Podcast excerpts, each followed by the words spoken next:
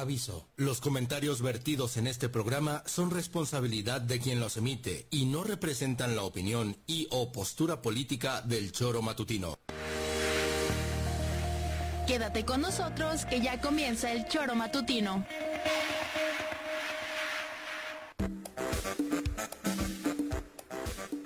Porque somos quienes alegramos tus mañanas. Interactúa con nosotros y búscanos en nuestras redes sociales como El Choro Matutino. Sintonízanos desde nuestra página web www.elchoromatutino.com y llámanos a cabina al 777-311-6050, de lunes a viernes, de 7 a 9 de la mañana, por Radio Desafío y también por Irradia FM 103.7. Somos la mejor revista informativa del país. Somos... El Choro.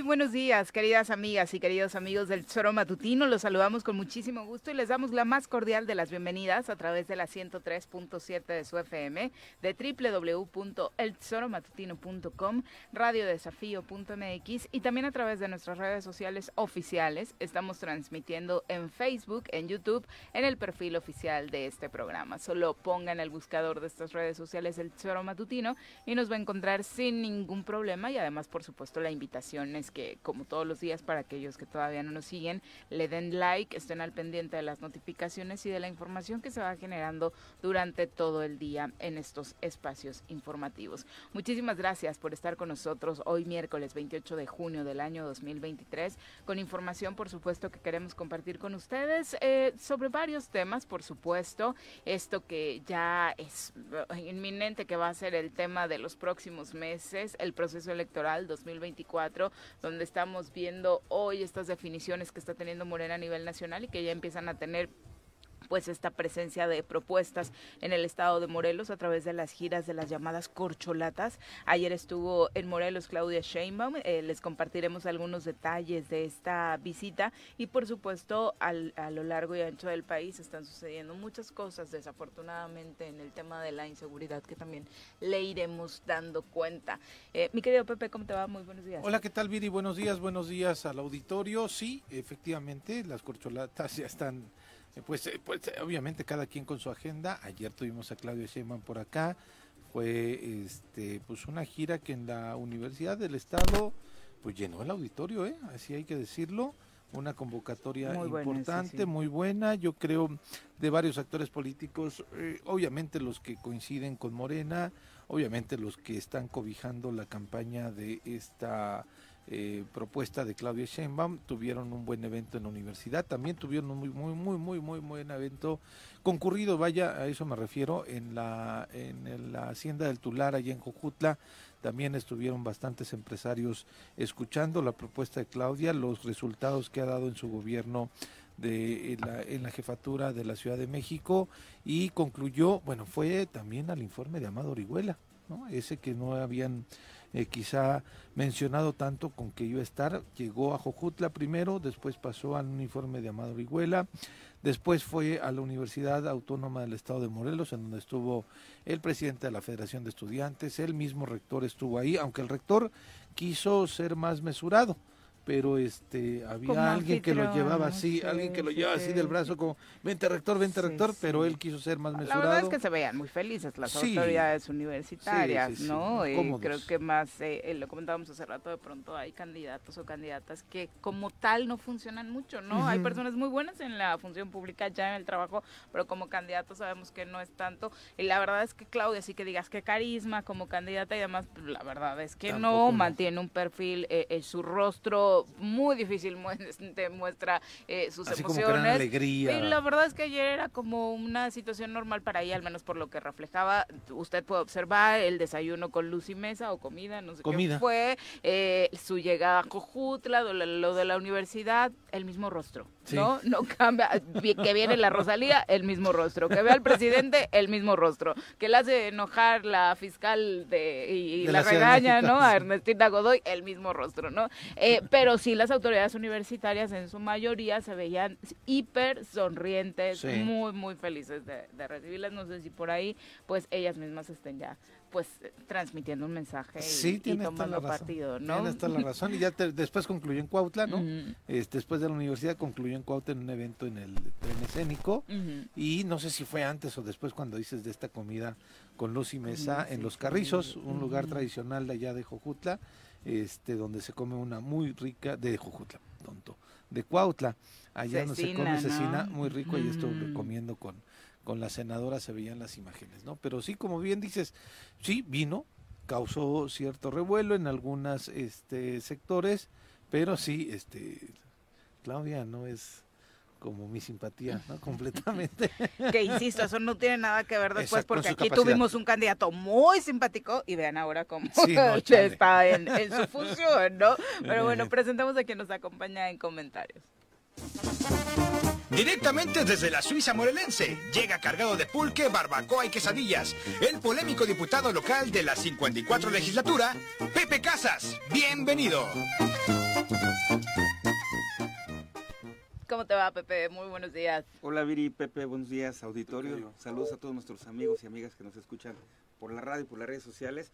Pues aquí escuchando los comentarios, efectivamente, ya con la visita ayer de, Claudia, eh, se da el banderazo en todas las aspiraciones políticas, pues no nada más de Morena, ¿no? Yo creo que en todos, pero sin embargo, eh, la reciente elección en el Estado de México, con el, triunfo de, Morena en el Estado de México, pues obviamente le mete más sabor al caldo, ¿no?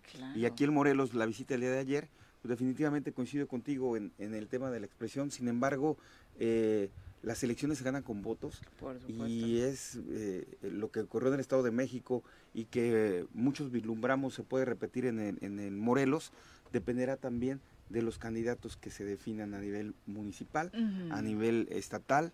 Todos los que arropen. Quienes crean que a través de, de ser candidato ya de Morena ya ganaron una curul, ya ganaron una presidencia. Hoy todos andan diciendo eso, de eres el candidato Morena y ya ganaste. Muy, equivocado. Ya tienes el cargo, pero no, no es así. Vamos a saludar a través de la línea telefónica a Juan José Arrece. Eh, Juanjo, ¿cómo te va? Muy buenos días. Hola, ¿cómo están? Buenos días. ¿Qué hay de nuevo? Muy bien, pues aquí platicando de la gira de Claudia Sheinbaum en Morelos, por Morelos.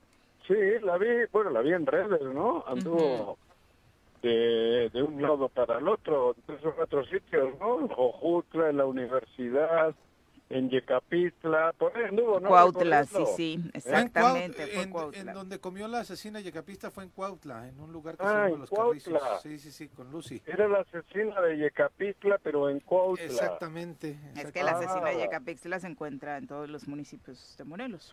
Sí, sí, pero yo pensé que estaba en Yecapistla.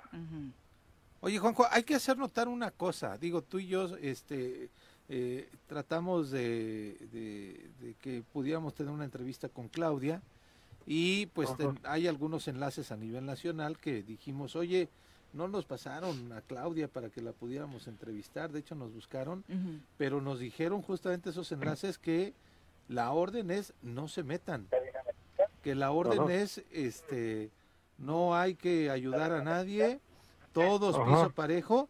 Y eso a mí sí me llama la atención porque realmente estamos viendo y entendiendo que el escenario es como lo plantearon desde las reglas que planteó Morena, es decir, no ayudar a ninguno o a ninguna no a favorecer a ninguno, a ninguna, y que cada uno de los candidatos, candidatas, este, o corcholatas, este, se hagan de lo que vayan haciendo en el camino, ¿no?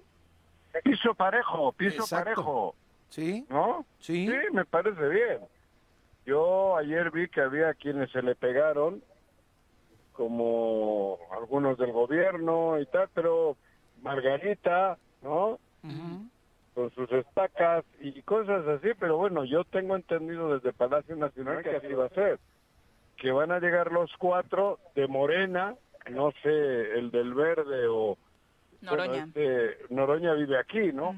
Sí. pero los otros cuatro creo que van a venir en las mismas circunstancias. eh, con- no sé, creo que van a incluso estar un par de veces en el, en el estado. Suele suceder eso en Morelos por la cercanía, que en las campañas las, las visitas sean muy continuas, ¿no? Ah, exactamente. Pero bueno, para nosotros al fin de cuentas no no modifican nada, no, solo es un entretenimiento y pues ellos vienen luego para ganar la encuesta porque están en su campaña interna. Sí. Pero a Morelos realmente ni le va ni le viene. Digo, a Morelos en, en las circunstancias en las que vivimos, ¿no?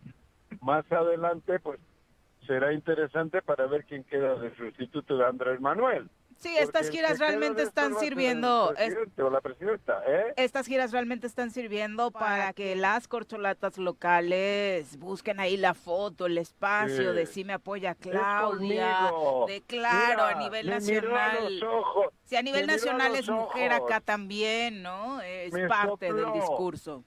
Sí, exacto. Sí, porque ahora resulta que ya te tomas una foto con Claudia y Claudia ya te está apoyando, ¿no? Y la Sí. pobre Claudia no sabe ni quién eres, pero le sacaste la foto. Todavía, claro. cabrón. Pero es bonito verles, ahí van. Le vi a una que es diputada, ahí andaba como loca detrás de ella para salir en la foto. Sí, sí, Sí. Ari, Ari, Ajá, la de, Joju- de, de Jutepec. GTP, pero así como cabrón. Primero ¿Te que busque salir en la foto iba- local, ¿no? Porque es donde yo? no le dan mucho espacio. O sea, a mí me parece una falta de respeto que de- y de verdad, o sea, no ni siquiera es en contra de ella. Es como pa- ahora que está buscando el Ejecutivo Estatal definiciones en caso de ser mujer, es, es- me parece una falta de respeto, más allá del trabajo de la propia diputada, a la gente que como ella lleva años en Morena, que la pongan en la esquina de la foto, que ni la contemplen, que se esté hablando de personas que se acaban de incorporar al Sí. equipo hace dos meses, bueno, en, en la presente administración para ser gobernadora. O sea, es impresionante.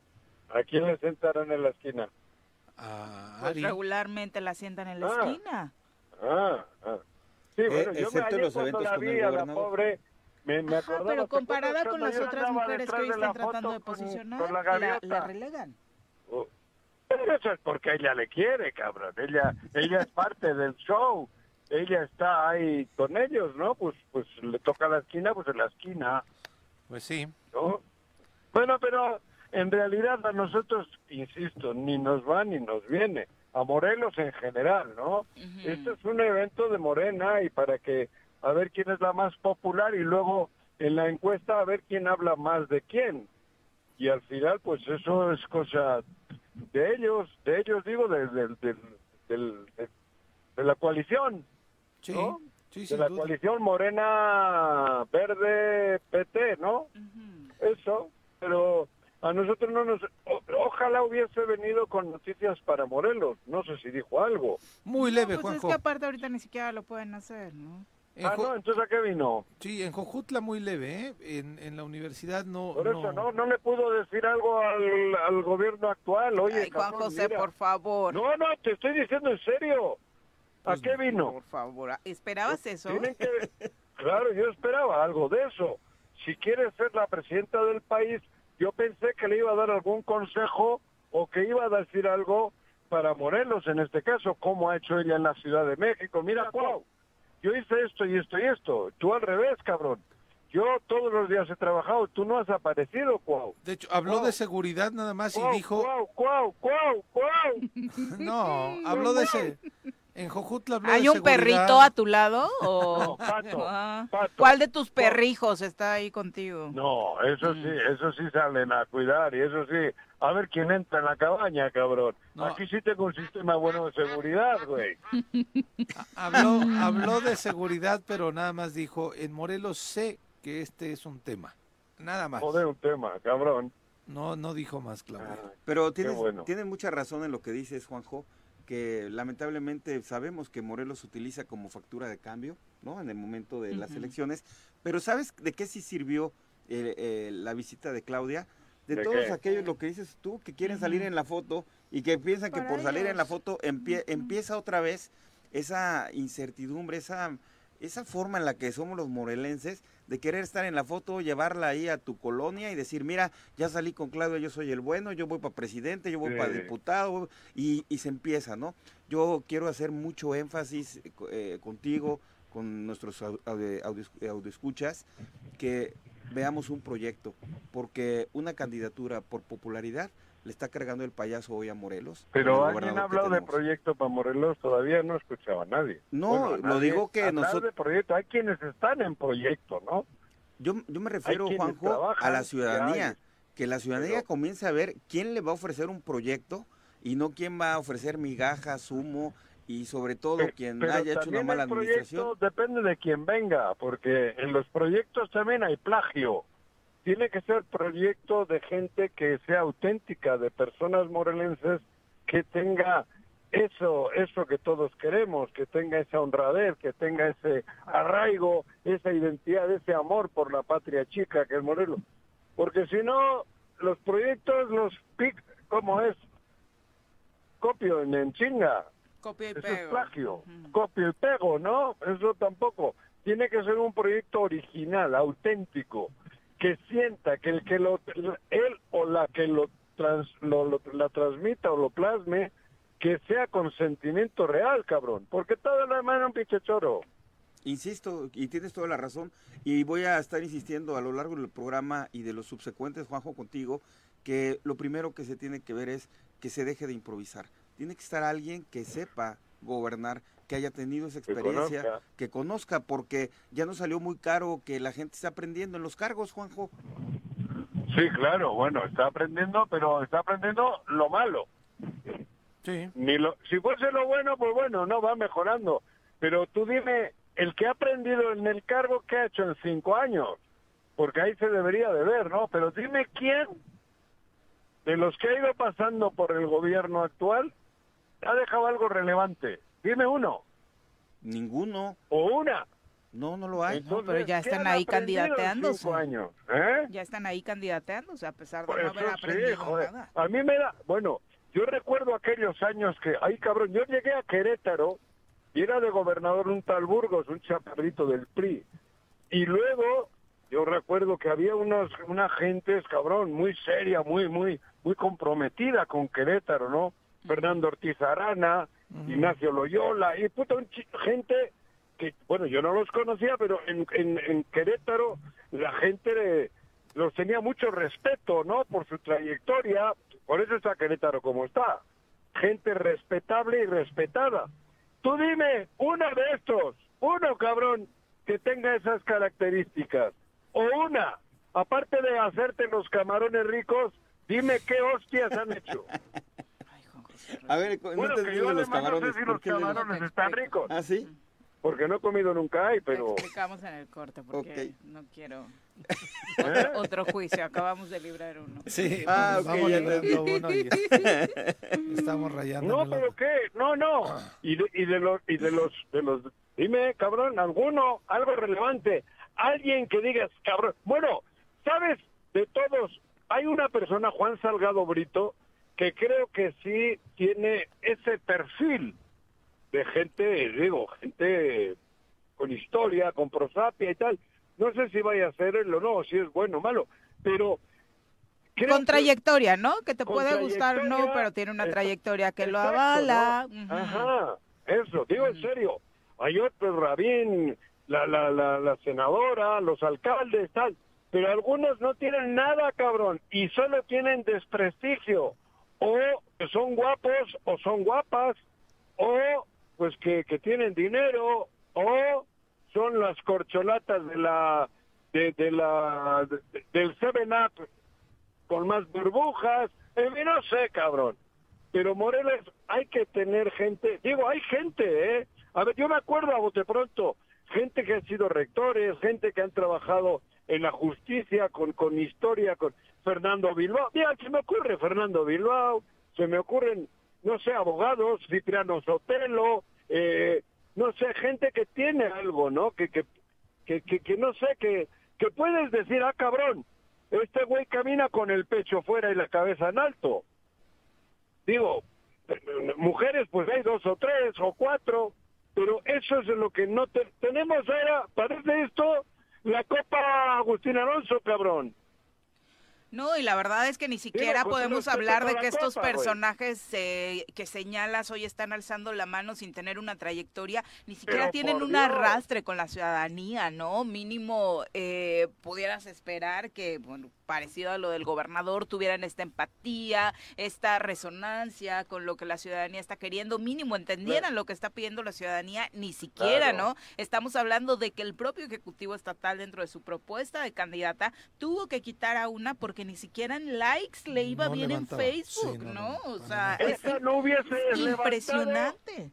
ni en Jardines de México el Día de los Globos, cabrón. Y con lo que le gastan en el Ejecutivo Estatal Eh, en redes El sociales, que ¿no? Ni así a la plataforma Badaboom, que tampoco, que tampoco, ¿Tampoco le sirvió? Y, y aunque las redes sociales no votan, sí nos deja ver el sentir de la Y sociedad. a pantalla, ¿no? De pronto No, les de puede servir te- para autoengañarse, pero acá ni siquiera Sí, eso. le llaman ánimo Ujú. social. ¿no? Sí, en el ánimo social. ¿no? Pero sin embargo, sí hay una reacción por parte de, de- de los seguidores, los reales, Sí. que te permite de a ti dar una medición si está permeando o no está permeando con la gente. Pero vamos Eh, bien. Oye, Juanjo, a mí me da Pero- risa porque, bueno, yo desde hace muchos años, desde que tengo el, el Facebook, eh, pues me he publicado comiendo un taco, una garnacha en el mercado. Y ahora todos, todos quieren estar publicando a la de los esquites, a la de los elotes. Ya vienen esos motos de humildad. Este, vengan pueblo. aquí.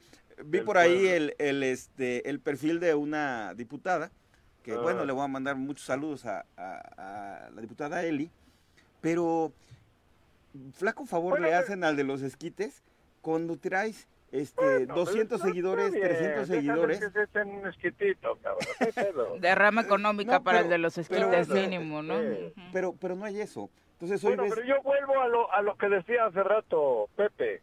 ¿De qué, mi Juanjo? ¿Qué proyecto, de qué nos hablan? ¿Qué nos habló ayer la, la propia Claudia? Yo no la escuché, obviamente, ¿no? Pero dijo algo para Morelos, porque si quiere que Morelos en la encuesta votemos por Claudia, yo pensé que nos iba a decir qué iba a hacer desde el gobierno del Estado del país para ayudar a este desgraciado eh, estado en el que estamos viviendo. Desgraciado digo por la situación, cuidado. güey. Bueno, Sí, Juanjo, lo que pasa de- es de que ahorita ¿Qué- dijo es algo, una gira es para eso- popularidad, para el- la elección de, de Morena, Pero- el del coordinador. Pero, pero ¿qué voy a, qué diferencia voy a encontrar yo de los cuatro? Si a los cuatro se le van a llenar alrededor de ellos los huelepedos y las corcholatas, a los cuatro, para salir en fotos. Bueno, igual con alguno, con Monreal igual se le acerca al menos. Eh, Tal Pero vez no se le acercan algunos a los demás, ¿eh? A mí me parece ¿Eh? que sí algunos se han decantado por Claudia, pensando... En. Morelos iba arriba en las encuestas, ¿no? Sí. Según lo que se decía. En Morelos Claudia iba encabezando y en segundo lugar eh, Marcelo Ebrard. Pero Que es un, que es un poco la tendencia en que se está mencionando a nivel mensaje de nacional. esperanza dio, dio algún No, mensaje. Ya no prácticamente digo consejos a Cuauhtémoc porque igual se mete en pedos. y con nadie este lo va a loco, hacer, ¿no? ninguna de las corcholatas lo va a hacer. Sí, ¿no? yo tampoco bueno, creo que le vayan a decir Estoy algo. mal, joder. A mí me gustaría que me digan qué van a hacer con los talamontes. Digo, solo destacar acá la última vez que talamontes, ¿qué van a platicamos con Noroña, que él sí fue un tanto más Sí. contundente en sus críticas en materia de seguridad a lo que está haciendo el gobierno estatal, ¿no? Sí, pero los demás no creo que lo vayan a hacer. ¿no? Cero, cero. Eh, Pues entonces vamos a, en la encuesta vamos a votar por mis simpatías. Oye, mis sonrisas. Si es mi simpatía, no gana Claudia, ¿eh? Sí, ¿Eh? Si es mi simpatía, no gana Claudia, porque justo Pero, así arrancábamos. Y, y- dime si Alan es simpático, cabrón. No, bueno, Oye, oye, Juanjo, ¿y por qué no vamos Yo haciendo... creo que Marcelo sí es simpático. A ver, ¿y ¿eh? por qué no vamos haciendo una quiniela? Yo creo que sí va a ganar. Claudia. Tú, Juanjo, Eh. ¿qué crees? Yo creo que va a ganar Claudia. Yo creo que la candidata al- a, a suceder a Andrés Manuel López Obrador, a tomar las riendas de la 4T, va a ser Claudia. ¿Tú? Yo, a mí me preguntan. Sí. Pues yo quisiera que fuese... No le saque, Noroña, señora Rece, no le saque. Noroña. Ahí está una tú, Ay, no, porque no. sabe que no. Yo decía que a mí quien me genera eh, mayor atractivo como Sí. candidato y por Eh. el perfil que le conocemos es Marcelo Ebrard. Hoy, la verdad es que por lo que he escuchado en números, sí me llama la atención que todo el mundo esté poniendo sobre la A mesa que es Claudia. Ujú. Sheinbaum quien va encabezando con una alta diferencia y que además hay quien le da la lectura a esta propuesta de Marcelo Ebrard en torno a proponer al hijo del presidente a querer con esta invitación ganarse a los adeptos de Morena que no le ven tan bien, ganarse a López Obradorismo y decir, miren lo que estoy dispuesto a hacer en mi Claro. gobierno para así consolidar el proyecto del presidente. Pues yo al que más le he escuchado por el país y por Morelos en el contexto general es a Noroña. Es Yo con el que más Noroña. hamos hablado, ¿no? Y, También. y que se atrevió aquí a No, decirlo, y ¿no? se la pasa viendo sí, sus lives. Juanji, o sea... Pero a ver, Pepe, Yo ¿y tú? con Noroña. Yo. Marcelo.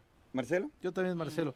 Ayer, ¿sabes qué, Juanjo? Hablaba con un empresario que estuvo justamente en este evento de, de, de, De Claudia. De Claudia, y me decía que sí, penosamente es una mujer plana, que no despierta como que su, ponencia fue de lo a- que ha hecho en la Ciudad de A México. Margaret Thatcher, Margaret Thatcher la mirabas y no te sacaba una sonrisa. Ah, no, al contrario. Al contrario, eso- yo no estoy diciendo que sea mala Claudia, ¿eh? Que por- porque no No, ni sonríe. yo. Porque sea, No, la sea lectura es que como candidata no levanta pasiones, vamos. Sí, ¿no? incluso, incluso en este, en este video que saca el día de ayer. La, la campaña de, de Marcelo es mucho mejor. Sí, Coco. con más o color. Sea, incluso desde que inició eh, esta parte del canciller tan Sí. serio y salir con su playerita de todo De está bien, selección. sonríe Sí, sí, sí. y demás, eh, los Muy gringa, TikToks. muy gringa La verdad, campaña. per- pero al, al sector juvenil, por Sí. ejemplo, le está dando Está durísimo. conectando. ¿no? A él en redes sociales le está yendo de Lo- maravilla. lo- Que insistimos, las redes no votan. Lo, lo interesante va a ser aquí, eh, en el momento de la definición, que ya es eh, el 15 de septiembre, ya estamos muy cerca. eh, antes y del que, 15. Y, y que si Es no es, tres o si seis. no, no fuera Marcelo y fuera Claudia, vamos a ver quiénes van a estar disciplinados al Se van a quedar ahí todos. Sí. Todos y se van a quedar. ¿Tú lo crees así? Hay reintegro. Hay reintegro. Y no hay riesgo con Claudia No. tampoco, o sea, en el caso de que sea la candidata, de que esté en riesgo la, la continuidad. Sí, no, para nada. No, Tú- No, ya no, conoces una en lectura. riesgo no está, no está con ninguno, ni ¿Quién? con Marcelo. No sé. Marcelo, bueno, Marcelo ya estuvo. Marcelo, No, yo- joder, es que después de Andrés Manuel, después de Cuauhtémoc Cárdenas llegó Andrés Manuel. Sí. Después, hay, hay Bueno, un poquito Rosario esta- Robles, ¿eh? esta- ¿eh? Un poquito Rosario Robles antes. Bueno, pero interina. Sí. O sea, no, no, yo te digo de urna. En Ah, las no, sí. urnas, y luego fue Marcelo Ebrard, Sí, claro. y después fue el procurador, este Mancera. Mancera. Sí, los que no Pero tienen experiencia perdieron- a nivel nunca nacional. perdieron- nunca, re- nunca perdió la izquierda porque esta morena es hijo de, hija de aquella, Sí. de aquello, ¿no? Sí, pero no sé si tendría el mismo margen de maniobra la esta morena que se ve tan aplastante teniendo como candidato a Dan Augusto, por ejemplo. ¿no? Bueno, Adán Augusto yo creo que llegó tarde a la, la- a la corcholateada. llegó tarde. Adán Augusto no no no no está tan metido, no llegó tarde, llegó tarde la verdad, ¿no? O- Entonces yo creo que está en Morena entre esos dos, pero insisto, yo no sé por qué. A mí me parece que el auténtico, el que más ha propuesto, el que más ha luchado, el que más ha enfrentado, el que más lleva en la batalla es eh, Noroña, Noroña. seguramente. Yo sé que no agrada mucho a la mayoría. Al- mira, Noroña no agrada a los que agrada Marcelo, por supuesto. Puede, sí. pero la izquierda se debería de unir en torno a, una, a un luchador como es Noroña, creo yo. E incluso Noroña tal vez agrade también a menos de los que agrada el presidente, ¿no? Porque al presidente Claro. sí lo es eh, izquierdoso y, y tenían eh, esta construcción de una imagen Ah. del peligro para México, de Venezuela y demás, Claro. pero con Noroña sí se van al extremo, Sí, ¿no? Él es el claro Bueno. ejemplo de cuando la oposición quiere manejar una imagen de, de la izquierda así. Bueno, por eso te digo, de los que van, a mí, a la pregunta de Pepe, yo, Noroña. Muy bien. Ah, bueno, ha dicho que quién va a ganar, no que a quién quiero. Sí, dijo quién va a ganar. Pero le sacas. No, no le saco. No le saco. Yo creo que si no- bueno, yo todo Ay, que estás, eh, mira, peor Ya, que ya, los políticos. No, le das vuelta. Sí, tratando Imagínate de quedar bien de con presidente todos. municipal. No, señora, mire, déjeme ver. Nada más te falta decir que tienes el disco de. RBD para quedar bien con Marcelo, cabrón, mira, te la dejo más clara, va a ganar Marcelo. Si gana Marcelo Juanjo, la encuesta, si gana, si Marcelo es el abanderado, Sí. está, de por sí lo sabíamos, está Pero garantizado el triunfo de Morena, pero va a ser un triunfo aplastante, ¿eh? ¿Eh? Va a ser un ¿Qué, triunfo qué? aplastante si gana Porque tiene Marcelo. votos hasta en la oposición Sí, ese, exacto. ¿no? Por eso te estoy diciendo, a eso me refiero. Yo sé que probablemente en la en Morena la más la que más votos va a tener como Morena sea Claudia, Mm. pero en el contexto general hoy aquellos piensan que Marcelo va a ser el que más posibilidad, posibilidades les va a dar de regresar. No sé por qué, porque tampoco ha habido, por eso digo, no ha dado. El hecho de que vista de traje y corbata no quiere decir que no que no vaya a seguir la línea Andrés Manuel, pero bueno. Que, que eso, ese sería un mensaje para el López Obradorismo que como tú, por ejemplo, Ujú. ve peligro en Marcelo para no Sí. continuar con el proyecto de la Y cuarta que yo creo que va, lo, ¿no? lo va a continuar. Pero también va a depender del pueblo.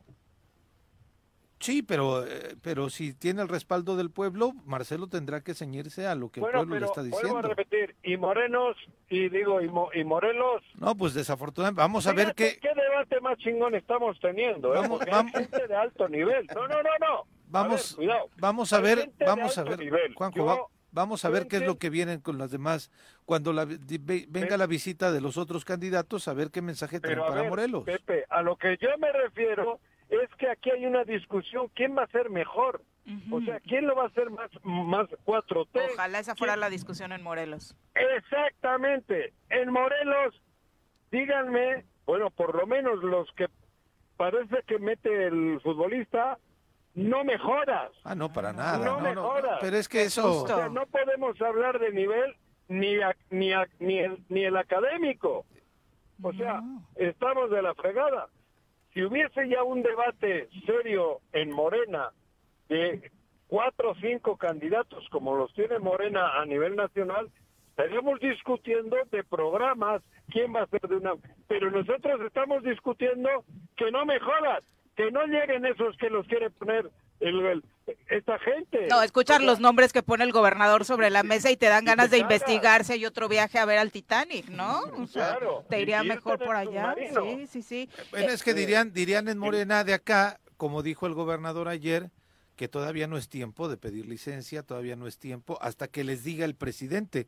Así dijo Cuauhtémoc ayer, entonces, ah, sí. pues ¿para qué debatimos lo de Morelos ahorita? Hay que debatir lo nacional, lo de aquí todavía no. Y fíjate que No, te doy Y, un- y seguramente lo hizo porque no le han dado luz verde y ve Pues sí. complicado que sus candidatos Exacto, porque además le preguntaban No, eso no, con relación a él, Viri. postura, Le preguntaban, Usted oiga, ¿usted va a pedir licencia? licencia porque No, está eh, cagado de miedo. él dice que no. queda, claro. Él dice que no es Claro. tiempo y en su propia eh, falta de conocimiento o ignorancia, dice hasta que nos diga el presidente, no, no manches. o No, sea, no, no, está, está está perdido. cañón. Pero- y fíjate, te voy a dar Está un como dato. Juanji cañón. dándole vueltas a la Ajá. Eh, Les voy a compartir No, un yo dato, ya lo Juanjo. dije, Juanji tiene testículos.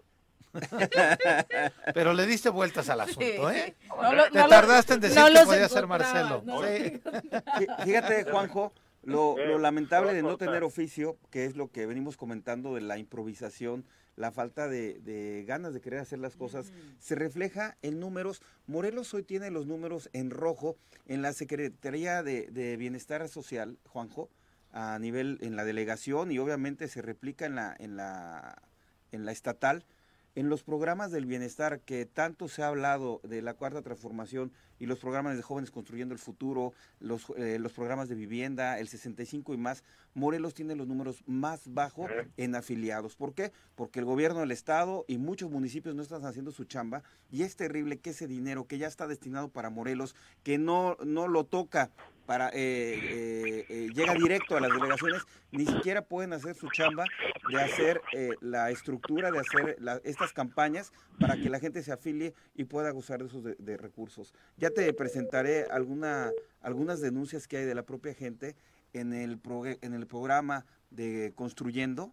Eh, la gente tiene acceso a 35 mil pesos para poder eh, remodelar su vivienda con el simple hecho que, que, vayan los servidores de la nación, los visiten, vean que están en condiciones precarias y tienen acceso a esos 35 mil pesos. ¿Creerás que se los están chingando, Juanjo?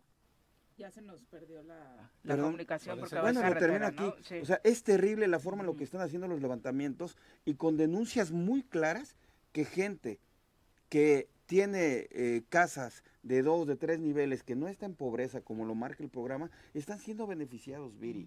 O sea, fíjate qué terrible es que como no hay oficio político, como no hay atención, están haciendo lo que su gana quieren y se siguen despachando con la cuchara grande y no están llevando a la gente los beneficios de los cuales estamos hablando aquí. Entonces, por eso es muy importante a ti que me estás escuchando, elijas bien, exijas desde ahorita, no te esperes al 24, ojalá no salga bueno. hay pues que estar activos todos los días. Claro, oye, ojalá no salga bueno, pues si no es mole. O sea, hay, que, hay que ver que, que tenga cualidad, que tenga una trayectoria de honestidad, de responsabilidad, de ayudar a la gente, no que nos esté cargando la fregada en todos los, niveles aquí en Morelos, Viri, porque no se están aplicando su, chamba, excepto dos o tres municipios que sí están trabajando, que sí están aportando, pero de los 36 municipios que te que quieran funcionar cuatro, cinco, seis alcaldes, imagínate dónde están. Debemos asumir nuestra responsabilidad, claro. sin duda a la hora de elegir, ¿no? Y como decía Megui Salgado la semana pasada que nos visitaba, no podemos oh, permitirnos otro sexenio, eh, sexenio en el que digamos, Oye, no. ay, me tomó por sorpresa que fuera tan malo, sí, ¿no? no? O sea, Oye, no, Morelos ya no está, ya no está para eso. Ajá. ¿Qué pasó con el Zócalo? ¿Qué ¿Por pasó? qué le vi a Megui, a Grisel, a Cris, y estas las, las vi ahí? Dieron un posicionamiento los empresarios de Morelos la semana pasada acerca de las afectaciones que va a traer esto, que este cierre de Plaza de Armas, donde aparte ni siquiera ellos mismos otra vez lo platicábamos, me parece, no Se tienen claro qué va a suceder días. y luego sale el gobernador y dice lo vamos a analizar. Sí, se tardaron 19 días en hacer un dictamen, no han dicho qué es lo que pasó, ¿Hasta pero ya están no lo han dicho? ya están levantando, ya están levantando el O sea, es como bueno, cuando te, te, te, te, duele el estómago, te meten el tubo por el ano y a los 15 días todavía no te han dicho que han visto dentro. ¿Te ha pasado, Juanji? No, pero a mí me lo han dicho de inmediato. Ah. A mí me ¿El primo de un amigo te contó? Sí, yo, yo no, no, sabía no, de esos remedios, Juanjo. A mí me metieron el, la camarita por el ano. Ajá. Pero yo supe a los... ¿Y ya salió? Minutos, sabía que, que cómo estaba mi, mi intestino grueso. ¿Y ya salió? El, la cámara, sí, joder, no se quedó dentro, cabrón. Era una cámara chiquita, no es la que cargan los, los que van al estadio, tú. Sí. ¿Y te invitaron un whisky antes, Juanjo? ¿Eh? ¿Te invitaron un whisky antes? No, no, no, fue, fue serio, no, no fue, no fue la próstata, güey. Estoy diciendo con una camarita, pero Cuauhtémoc hizo lo mismo. Le, levantó, le metió la camarita debajo del azulejo y ahora a ver cuándo, ¿no? Levantó todos los azulejos. Ni enterado estaba de lo ya que está, sucedía, sí, ¿no? Su equipo ya había todos. dicho una cosa a través de la Secretaría de Administración, uh -huh. los empresarios ya habían dado su posicionamiento y él ni enterado. ¿Usted no se ha enterado? Pues él dijo que todavía no se hacía el, el, el estudio. Joder, ese Cuauhtémoc, ¿eh? Sí, Qué sí, raro. sí. Mucho trabajo, su Está agenda, está, su agenda está muy llena. Eh, antes de irnos a pausa, eh, solamente aclararle a Abelardo Maya, porque por acá dice, es que no pueden decir que si no, cono eh, si no conocen a una persona no la pueden juzgar por su apariencia. No todos somos monedita de oro, dice Abelardo. Supongo en relación a lo que comentábamos con Claudia, eh, dice, ¿de qué te sirve un político carismático si al final es una papa enterrada o una lacra? Lo decíamos justo, que una cosa es la figura del candidato, que justo a Cuauhtémoc como candidato realmente no le podías reprochar mucho, ¿no? Fue Era un hombre carismático que arrasaba, que eh, cumplía con lo que le puedes pedir a cualquier candidato, que te llenara plazas, que todo el mundo lo fuera a ver para la foto, para el autógrafo, y míralo ahora. Por supuesto que no queremos a alguien así, y es algo que como ciudadanía también tenemos que superar para que no nos sigan presentando a la más guapa o al más guapo como candidatos. Hay mucho más allá que observar. Solo decíamos, en el caso de Claudia, que sí, su discurso es muy plano. Es planón, punto. es plano, no conecta así con la gente, pero Bueno, a ver, a ver, evaluemos el trabajo que ha hecho en la Ciudad de México, nada A más, ver, ¿no? pero Claudia tiene una trayectoria política que te caga. Y No, no, profesional, cuidado, y profesional. Oye, Juanjo, pero a ver, Lleva mi, yo, a ver, yo personalmente te juro que la conozco hace muchísimos años cuando todavía era pareja de Imas.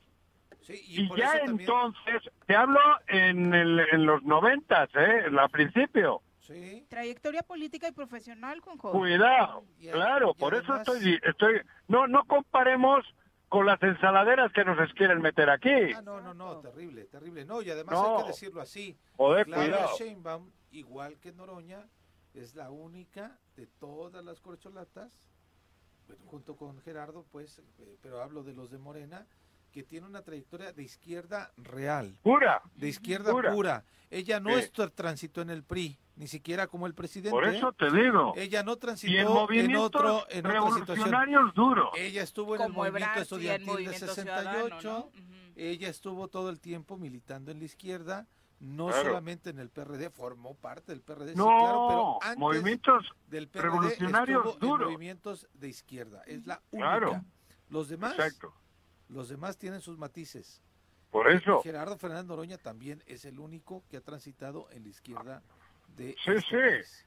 Pero, pero por eso, pero, pero además, yo lo que creo que todos, porque Monreal tiene también una historia, cabrón.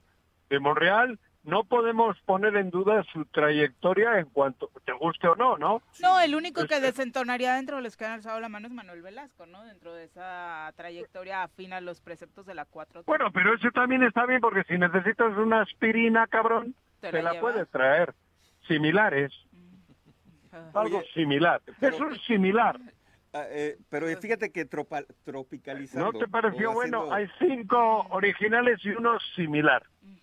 Yo es que yo no le encuentro lo similar. Sí, ¿eh? no. No, Estoy buscando No, una no, característica como Sí, no, que no, no. haga el mismo efecto y no se la encuentro, pero bueno.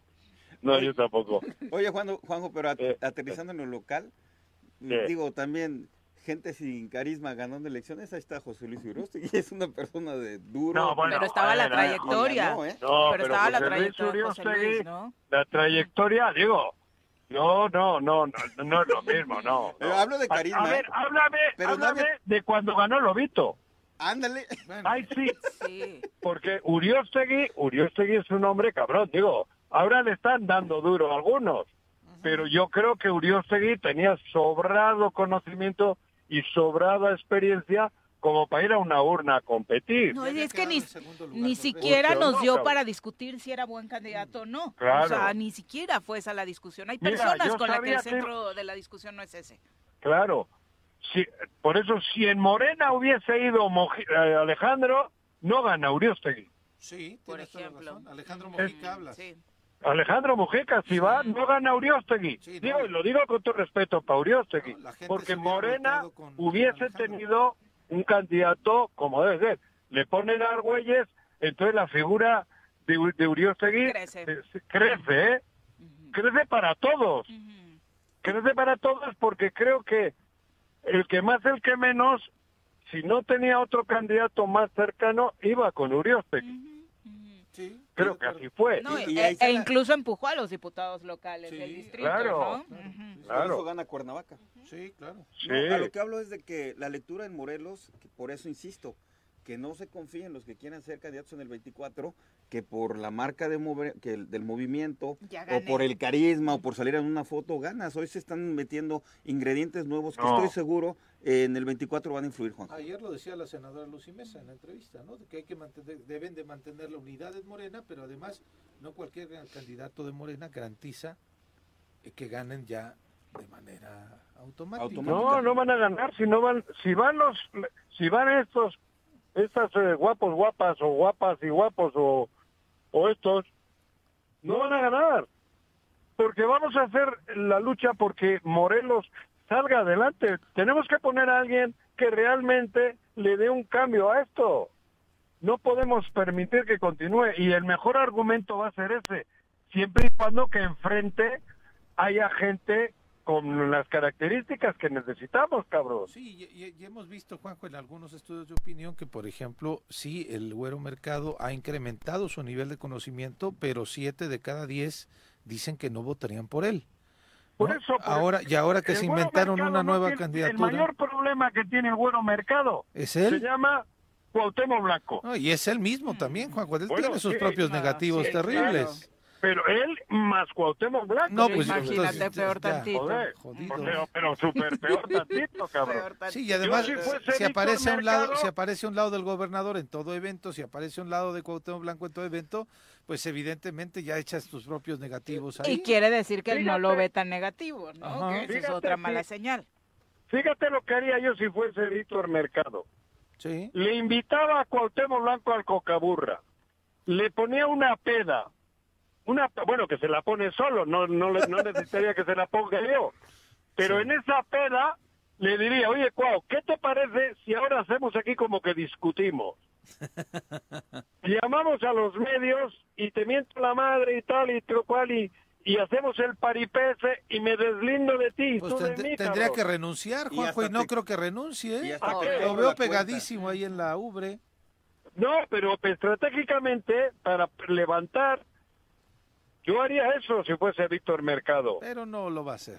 Bueno, pero te- déjame que le dé el consejo, Ah, cabrón. no, pues, No, y Oye, eso, y eso no. cualquiera que quiera Yo- ser yo creo que- candidato, lo mejor que le podría pasar es tener una escena Claro. como lo que acabas de decir para sumar Claro, positivos. decir, oye, públicamente, no, ya estoy hasta la madre. ¿No le vas a cobrar de- el consejo? de este Porque- desastre.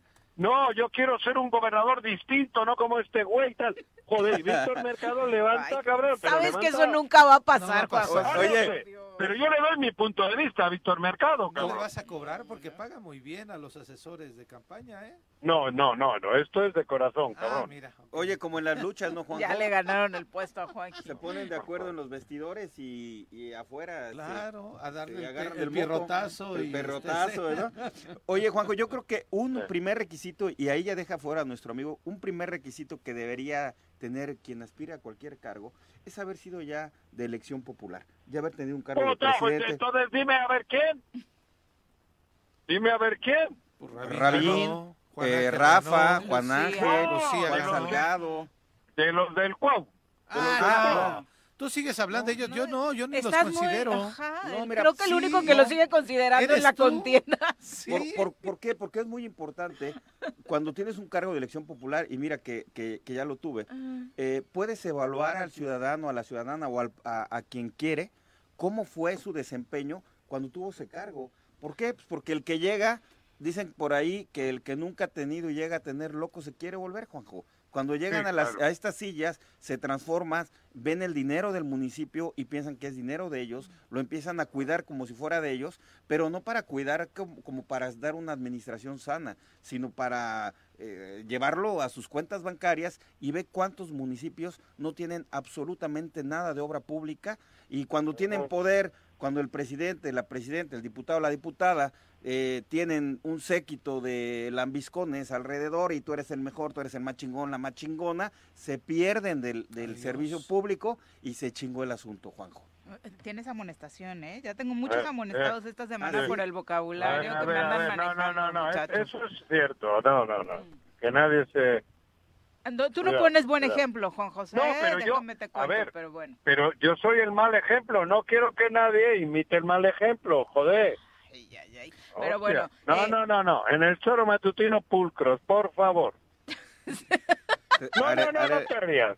pues sí, Va- Vamos a poner aquí una. un Qué bueno que me haces la referencia, porque No, me estaba no, poniendo no. Me, me motivas a hablar hablarme como Kika. se explaya uno así sin este, No, no, como no, lo no. siente No, uno. Ustedes, ustedes guarden la cordura y la compostura, cabrón. Pero cierto o no es cierto que deben de tener, por lo menos ya aprobados en un cargo de, ele- de elección popular, no un cargo público, porque no es lo mismo ser secretario, no es lo mismo ser director o algo, que estar ante la elección y darle la cara a la gente en la silla, eh, cumpliendo la responsabilidad de un mandato constitucional. De entradita, Juanjo. Bueno, pues Sí, así- claro. así las cosas. Oye, con ¿cómo las está la, salud de, de Javier Estrada? ¿Saben algo?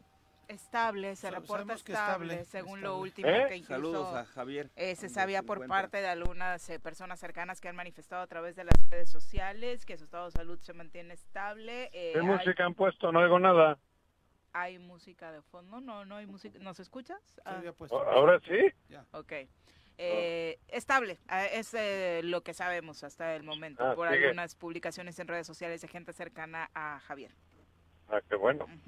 Qué bueno que, Javier pues Oye, se haya antes- librado y salve su vida y pueda pues pueda reincorporarse, ¿no? A sus actividades y a la familia y todo eso, ¿no? Particularmente, por Supongo- supuesto. Supongo que en algo le ha cambiado, le cambiará la vida. No. Pues situación, después de vivir algo así, algo así, cualquiera, yo, ¿no? yo creo que tendrá que pensarlo y hacer cosas probablemente con, con más prudencia, con Javier, ¿no? Mi amigo Javier. Sí, faltará duro- conocer duro- el posicionamiento que de decidirlo así Javier pueda compartir acerca de eh, lo sucedido, vivió, ¿no? Y los riesgos que Morelos puede estar viviendo, particularmente si tiene que ver con pues con este tema de es que es que fueron eh, varias versiones, ¿no? Está eh, normal que nos puede tocar a todos de la seguridad, la otra que por supuesto da para una lectura interesante sobre la cantidad de actores políticos que en este Sí. sexenio han sido atacados, 20 ¿no? mencionaba el Sol de Cuernavaca en un reportaje que ¿En Morelos? sí, en Morelos. Que han sido 20 atacados De alguna u otra forma. Sí, sí. que han sido que han sufrido temas de violencia es lo que planteaba eh, Entre activistas, funcionarios Sí, públicos, el caso más lamentable, por supuesto, uno de los más lamentables, el de la diputada, porque estaba en, en activo, Claro. ¿no? Aunque hay otros Creo que se actores abrió políticos. con el ya- muchacho aquel que mataron, ¿no? Por lo de Huesca. Lo de Samir Flores, por Samir, supuesto. Samir, sí, sí, Samir. sí. Lo de la hermana de la diputada también. el hermano de Macrina, Claro, el hermano de Macrina. los dos, el regidor y el funcionario público, regidores de Puente Dixtla, que por cierto en Puente Dixtla, Juanjo, y eso no Sí. lo hemos analizado, lo analizaremos en otro momento, la Sí. Fiscalía Anticorrupción detiene al que pusieron de titular de seguridad pública, que no cumplió con los este Exámenes, de confianza y que lo tuvieron que retirar del cargo, pero seguía fungiendo como director de seguridad pública. Mira, seguía teniendo en arma, Morena. exacto, seguía teniendo arma de cargo, seguía con el con el eh, uniformado, tenía denuncias de acoso sexual incluso y la Hostia. alcaldesa Lo seguía manteniendo en seguridad pública y el vicealmirante Guarneros no decía nada absolutamente y Pues si seguía no teniendo al mando ¿cómo esto. va a ¿Qué decir va a algo decir el Guarneros? En Puente si- un no se municipio- enteró cuando detuvieron a su segundo, A su segundo. Ah, Sí, no, y la otra, Juanjo, ¿cómo va a decir algo si a Raúl Gómez Cruz, piloto también, que lo señalamos en su momento y, y lo separó públicamente del cargo, pero sigue operando en la Secretaría de, Seguridad Chulada. Pública?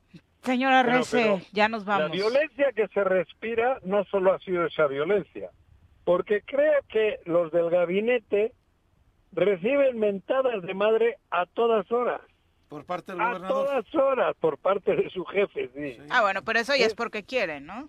No, por eso, por eso les gusta, les gusta, pero pero viven una violencia de esas de, de mentada de madre diaria, diaria, no hay... Por eso te digo. Que vayan a terapia. Pobrecitos. Ah, claro, En fin. claro. Señora buenos días. Bueno, Ya nos sí. vamos a pausa. adiós. Bye.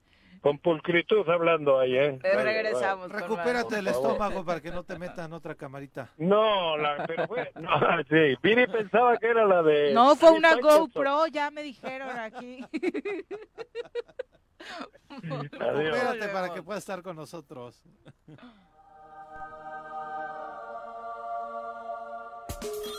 Bueno, bueno, bueno, Bueno, ¿quién habla? El choro matutino, buenos días. Contáctanos, dinos tus comentarios, opiniones, saludos o el choro que nos quieras echar. Márcanos a cabina 311 6050. Súbale por Juárez, Calvario, atravieso Avenida Morelos. Sí, sí se va recorriendo, por favor. Por favor, pero rapidito que ya va a empezar el choro. Siete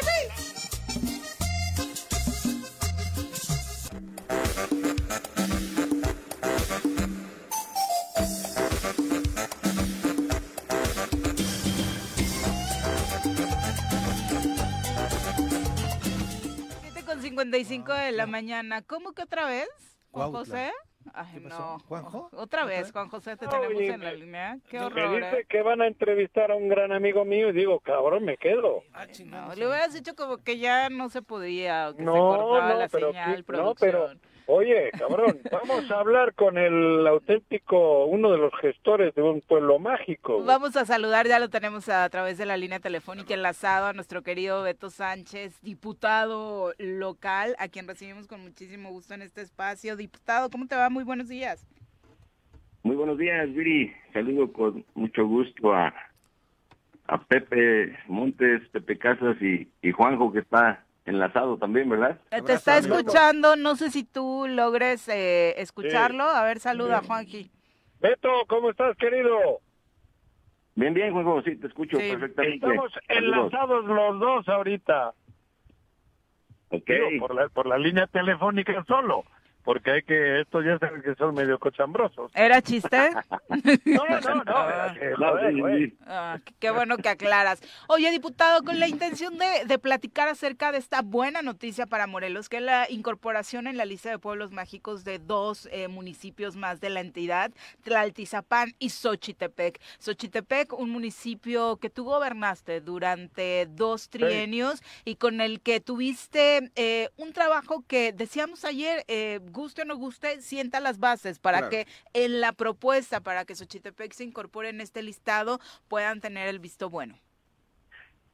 Sí, sí, sí, como bien lo comentas, digo, tuve la, la fortuna, ¿no?, de estar este, dos periodos al frente de la administración, pero primero que nada, eh, retomo tus palabras, claro que es una buena noticia para Morelos, es una este, eh, noticia muy importante para, para los chitepequenses, y por qué no, digo, felicito a la, a la actual administración, porque bueno, por fin se, se logró, ¿no?, tener este distintivo, pero este, sí, claro que a través del tiempo, eh, digo, no nada más eh, servidor, sino otras administraciones que fueron poniendo no ingredientes para tener el, el logro tan importante que, que hoy recibe este Xochitepec. Uno de los Bueno, puntos hubo que algunos anteriores que metieron Tinacotitlán y no creas que eso ayudó tanto, ¿eh? al inicio, al inicio de este, esto. eh, sí, por allá del 2000, ¿no? Sí, el Tinacotitlán ese que metieron, me parece que estorbó para hacer pueblo mágico, pero bueno, de ahí para acá se han hecho cosas interesantes que son las que han ayudado para tener este gala, este distintivo, o como le llamen, ¿no? El- el tema de pueblo mágico. En los seis años, ¿qué hiciste? ¿Qué obras han hecho? ¿Qué, qué, qué aportaste para que se llegue a esto? Porque supongo que algo has tenido que hacer ahí, ¿no? Para que se logre esto.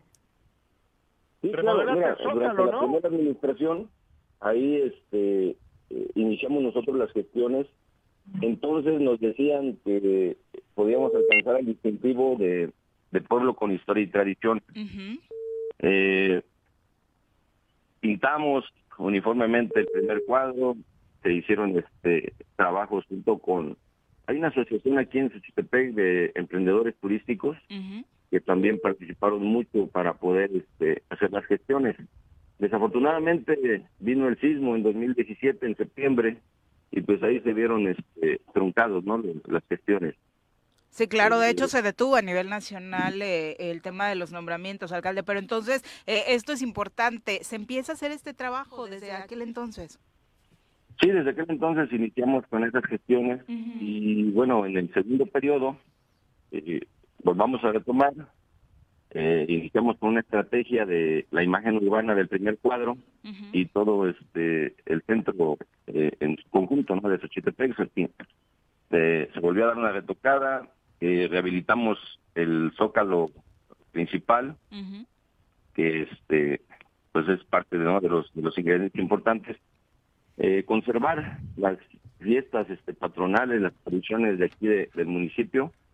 Y este y bueno se siguieron haciendo eh, gestiones. Desafortunadamente otra vez en, en 2020 pues llega la, pandemia, y, y volvemos a quedar este, en el en el trámite pero repito este me da muchísimo gusto eh, por todos los pequeños pero bueno ahora eh, hay que reconocer que tenemos una responsabilidad muy importante, todos los equipequenses, eh, trabajar de la mano con, con el gobierno municipal para conservar el nombramiento, porque también este eh, se los pueden se, puede retirar, ¿no? Si no se cumplen también con con todos los lineamientos que, que imponen esta estrategia nacional. Sí, claro. un fin de semana en, Te- en Xochitepec, en Tepoztlán iba a decir, cabrón. Ay, no, bueno, ya pareces, Por eh, eso, ¿cómo se cabrón, Pedrito Sola, André, mayonesa McCormick, dice Juanji.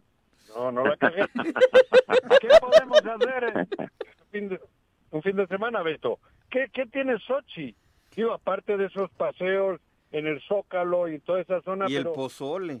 Mm, el pozole los jueves, desde el jueves, ¿saben? Vamos a tener, hoy es, hoy es, hoy no, mañana. Mm. Sí, mañana, ¿no? Bueno, durante toda la semana eh, se ofrece este platillo en la gastronomía, ¿no? Que es el, el, pozole. Pero bueno, también está el punto en Alpuyeca con las nieves artesanales que se ofrecen ahí. Eh, recientemente el gobierno municipal, eh, el año pasado, tuvo su primera edición del mole verde y, mole rojo en la Tlazoloaya. El fin de semana pasado, en la misma estrategia, el, acertadamente el gobierno municipal hace la Feria de la Garnacha en Chiconcuac. Y bueno, hay una este, oferta de gastronomía típica, eh, comida casera.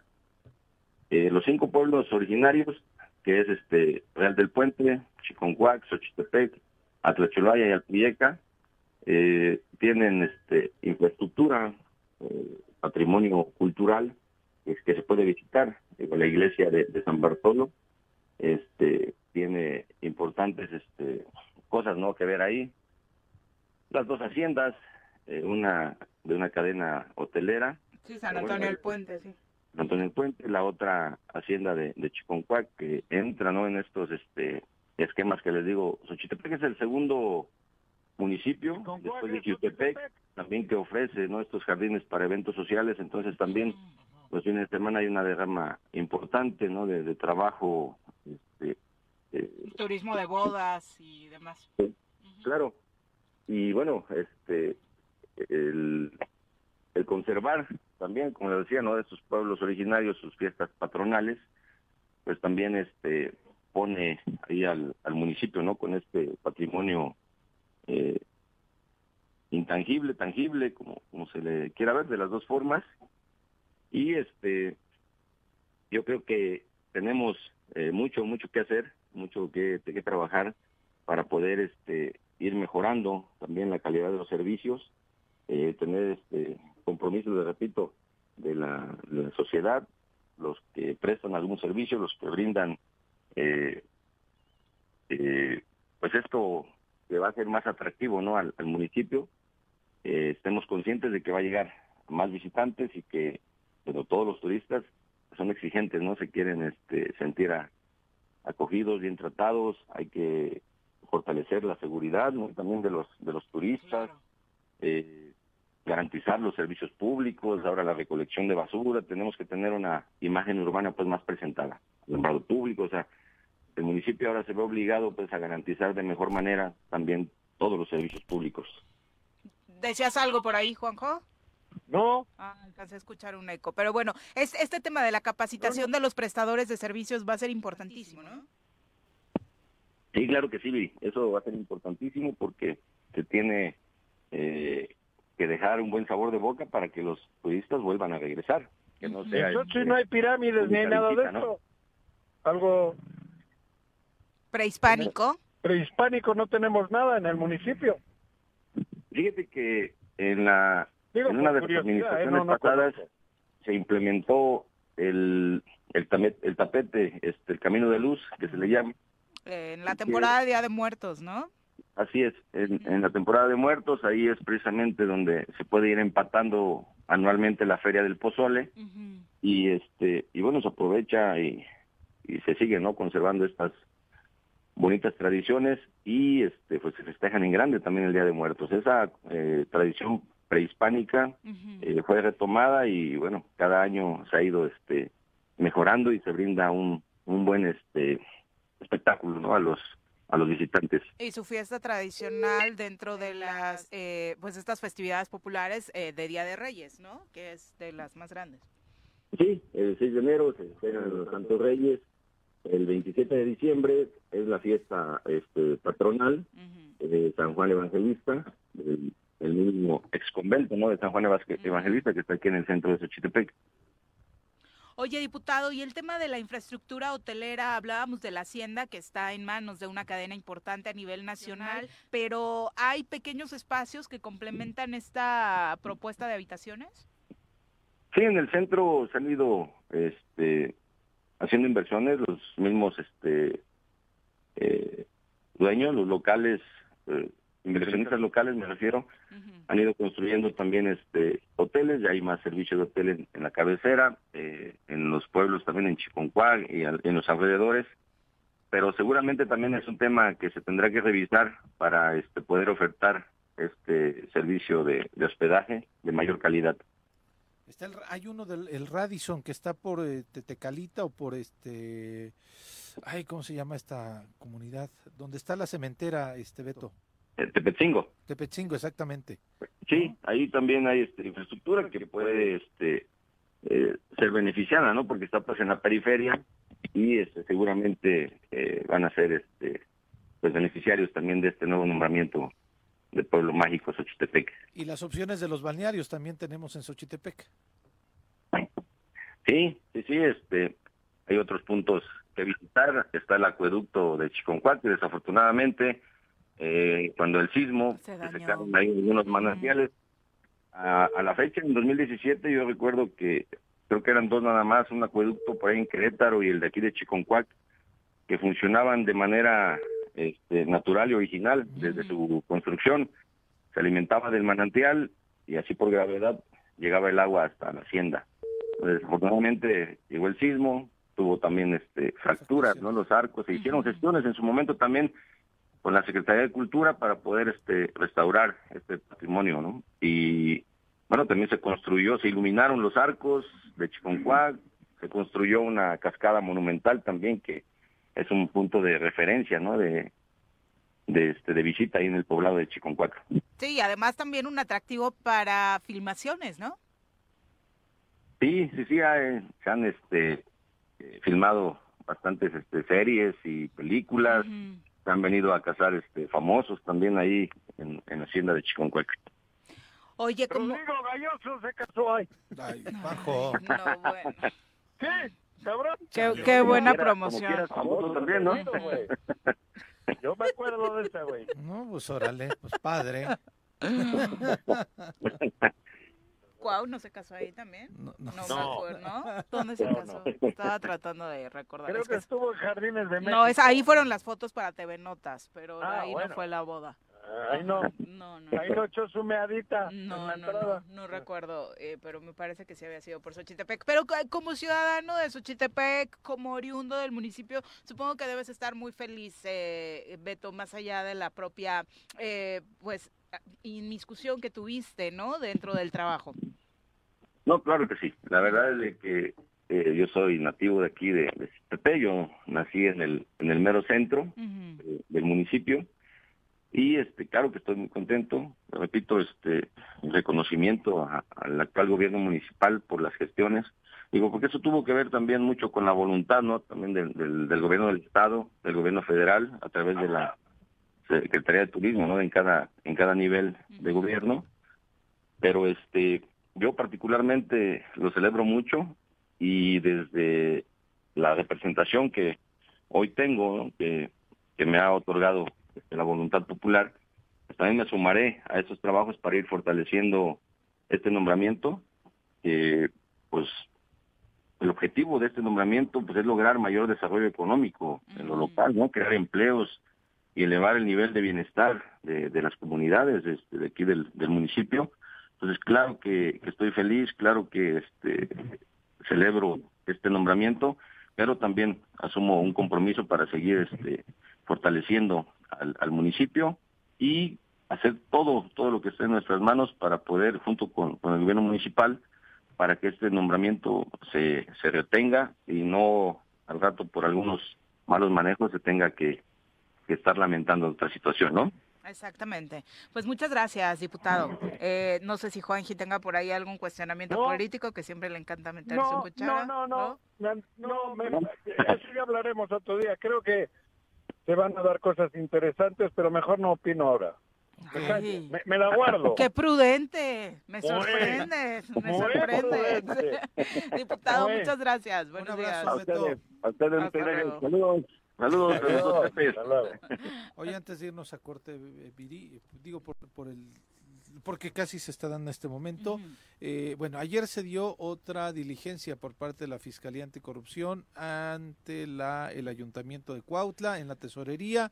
De nueva cuenta llegaron, acordonaron en la tesorería del Ayuntamiento de Cuautla la Fiscalía y pues es en continuidad de eh, una investigación que están realizando por posibles malos manejos en la tesorería de Cuautla. Pero a las 8 de la mañana, Rodrigo Arredondo, alcalde de Cuautla, está citado a una audiencia ante un juez en la ciudad judicial de Cuautla por este tema de amenazas a la periodista Rosy Linares. Entonces, eh, todavía no tengo la confirmación si se presentó, pero es a las 8 de la mañana en cuanto estaba citado el alcalde. Tendrá que comparecer ante un juez por esta denuncia que presentó la periodista Rosy Linares por amenazas y veremos. Que no es un asunto menor, No, ¿eh? para nada, Mm. para nada. Pero ya ¿no? va acumulando entonces varias cosas. Lleva tres. Una, la primera en donde realizaron este operativo, se eh, eh, intentó, bueno, promovió un amparo ante la justicia federal, desde luego para pe- pedir que no se le siguiera investigando sobre esta denuncia. El amparo se le negó porque el juez argumentó que era más importante el interés general de la ciudadanía para saber si realmente estaba cometiendo algún delito. Este amparo se le negó. Ayer, insisto, volvieron a hacer otra diligencia a la fiscalía y hoy comparece por otro tema distinto. Es el resultado de la inexperiencia en los cargos. De la ¿No? Del y de abuso. volverte loco. Del abuso, se De vuelven volverte locos. loco, ¿no? ¿no? De volverte Ahí está un claro ejemplo. En fin. Sí, puede ser muy inexperto, pero ese tipo de denuncias, por supuesto, van mucho más allá y reflejan un poco quién realmente eres. Eh, Juanco, ahora sí, adiós. Adiós. No, no, no les decía en serio. Tengo una chamba estos días relacionadas con la Federación Mexicana de Fútbol. Ya pasó la asamblea de la Liga TDP. Ahora estoy invitado a la asamblea de la Liga Premier. Como estamos muy activos en la federación, pues bueno, ahí está, ¿no? Y ahora tenemos la, la asamblea de la Liga Premier, de la ex segunda división, y ahí voy a estar eh, con los amigos con Pepe Vázquez y los amigos de la Liga Premier para para darle salida ya al torneo próximo. Luego tienen mucha mala fama esas reuniones, ¿eh? No, sexo ya nada. ¿No? ¿A qué te refieres? ¿Ya están grandes? Sí. Sí, ya vi las fotos y el promedio de edad, la verdad, de los directivos de Por eso. la TDP Yo está... antes, mira, ese es un tema. Yo Eh, por eso te digo, tenían muy mala fama esas reuniones. Sí, había gente que llevaba, digo, la verdad, ¿no? Sí. Llevaba sexoservidoras. Para convencer del contra para el contrato del jugador.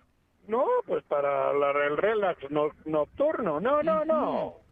Era un desmadre hace muchos años, eh, mucho. uf. Hemos cambiado, dice Juan. Sí, sí, ya no, joder. Ahora con esto de la pluralidad ya va de todo. Ah, bueno, entonces han no, cambiado. En serio, no, no, va- vamos a chambear.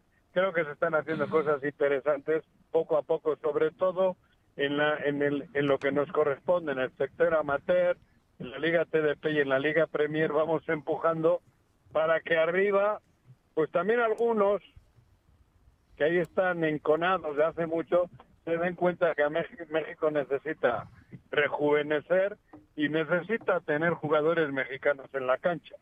Y para eso yo creo que tenemos que empujar desde abajo. Exacto. Curiosamente. Exacto, a mí me pareció eh, bien interesante escuchar la postura de este nuevo comisionado eh, de la federación, eh, Juan, Juan Carlos, Carlos. a la hora de decir, de, ¿sabes qué? Es que la discusión, porque incluso podríamos caer en un asunto de discriminación, racismo, xenofobia o algo así, eh, no, no se debe centrar en hablar de menos extranjeros o de bloquear la llegada de extranjeros, sino de abrirle las puertas a todos esos mexicanos que del sec- desde el sector amateur están precisamente empujando, registrados, tratando de profesionalizarse para tener un lugar en primera división, ¿no? Entonces el tema debe traer- centrarse en No, los lugares para mexicanos. yo creo que hay que traer, hay que organizar para que vengan extranjeros que aporten a la, claro. a la juventud. Pero a mí traer jugadores de 19, 18 años, 20 años de otros países para foguearlos aquí y mandarlos a Europa, me parece que eso es la verdadera aberración. Yo creo que eso no. Ah, si te vienen jugadores de 27, 28, 30 años ya consolidados y que aporten y enseñen a los nuestros, eso sí, como ocurre en Inglaterra, cabrón. Pero aquí trae jugadores de medio pelo para ver si de aquí los pulen tantito y los mandan al extranjero. Y le sacas más lana, porque lo único que te interesa es el negocio. Bueno, pero además porque tienen más fama los paraguayos que los mexicanos en Europa, porque no hemos trabajado bien. Eso es la gran diferencia. Por eso yo digo que sí, que yo no estoy hablando, yo, yo nací fuera, cabrón, pero entiendo que tenemos que fomentar el rejuvenecer nuestra Liga MX con jugadores mexicanos y pulirlos ahí arriba. Alrededor que tengan extranjeros de primer nivel, eso me, me parece súper. Pero no traer jovencitos o jóvenes de medio pelo que no han dado el ancho en sus países para pulirlos aquí y luego mandarlos afuera. Porque ahí sí le estás quitando espacio de fogueo y de crecimiento a un joven mexicano. Eso, eso, eso digo, pues, exactamente. Yo no estoy diciendo no a los extranjeros. Yo creo que es saludable que haya tres o cuatro extranjeros de nivel, consolidados, que ya traigan un currículum, que se sepa que han hecho y que aporten. Eso. Pero no traer a jóvenes para ocupar los, los espacios de los jóvenes mexicanos. Eso siempre me he opuesto y me sigo oponiendo. Pues que sea fructífero para el fútbol mexicano este, estos cambios que se están dando vamos, en, vamos a, a esta asamblea de, la Liga Premier con, eh, con los amigos, con Pepe Vázquez y compañía. Pórtate bien, que hay paparazzis por todos lados, ¿eh, Juanji? No hay bronca, no hay bronca. ¿Sabes quién estuvo en Cuautla, nada más rapidísimo? ¿Quién? Hugo Eric en el evento ¿Ya de Claudia. reapareció? Sí. ¿Dónde? En Cuautla, en el evento de ¿Tu Claudia. amigo? Tu cuate Hugo Eric. ¿Dónde estuvo? En Cuautla, en el evento de Claudia. No me digas. ¿Sí? ¿Y se saludaron? Sí, hay fotito. Mira. Pues es aliado de Morena, ¿cómo no se van a saludar? No, ¿dónde es aliado Morena? No está la coalición, el PES, ¿no? No, Sí. pero Porque ya no eh, existe así se PES, vende, así se vende. Bueno, No, no, no, no sé, no sé, no sé. Digo que, que bueno. hasta luego, no- Juan José. Pero no estaría por allí ninguno del gobierno. Oficialmente no podrían. Joder, La, menudo la pedo, representante a lo mejor era Ari, ¿no? La diputada Ari, Ari. la pobre, no. Del Ari, Ejecutivo la pobre, Estatal. la O- la o no sé si la se como separó. andaba yo para hacerme una foto con Con la Paz- Oye. ¿te acuerdas? ¿No te Ya acuerdas, nos vamos a pausa. ¿Te acuerdas la diputada? Antes de que. Ah, bueno, la diputada Brenda Espinosa, la diputada federal, que estaba en todos los eventos y de repente Ah, desapareció, desapareció ¿verdad? de los eventos y del mapa social. Juanjo, cuando te guardes tus comentarios, ten cuidado, no te vayas a lastimar. Ya, ya cortó. No, no corté. Ah, bueno, ya nos vamos, Juanji. Bye. Bye. Bueno, bueno, Bueno. Bueno, ¿quién habla? El choro matutino, buenos días. Contáctanos, dinos tus comentarios, opiniones, saludos o el choro que nos quieras echar. Márcanos a cabina 311 6050. Súbale por Juárez, Calvario, atravieso Avenida Morelos. Eh, Sí, sí se va recorriendo, por favor. Por favor, pero rapidito que ya va a empezar el choro.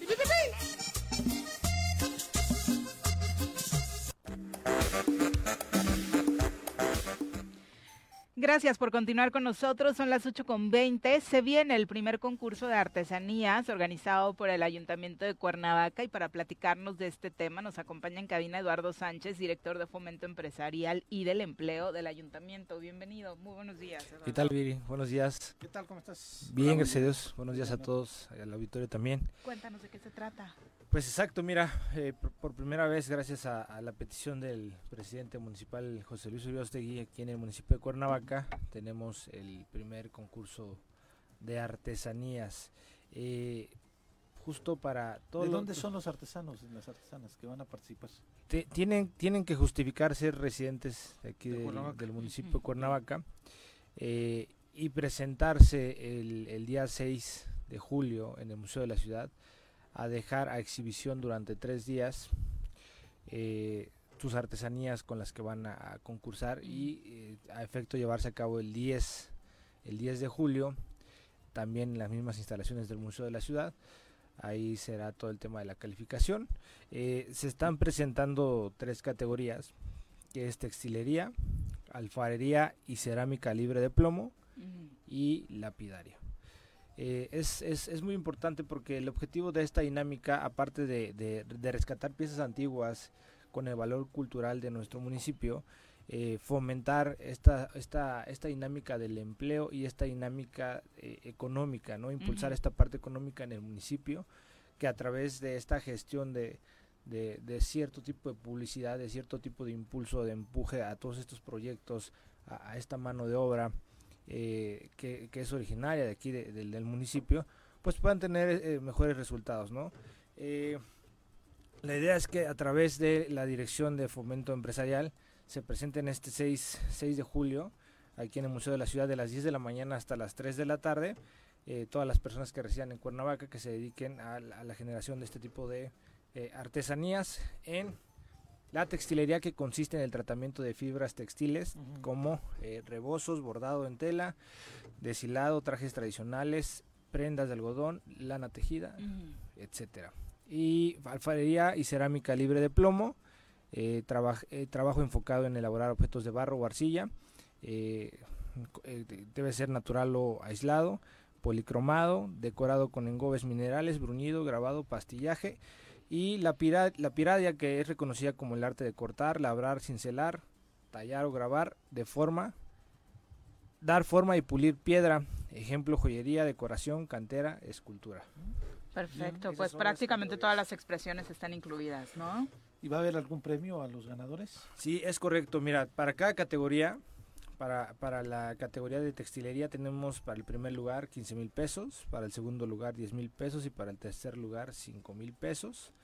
Eh, igual para la categoría de cerámica libre de plomo, 15 mil primer lugar, segundo lugar 10 mil y tercer lugar 5 mil pesos. Para lapidaria también primer lugar 15 mil, segundo 10 mil y tercer lugar 5 mil pesos.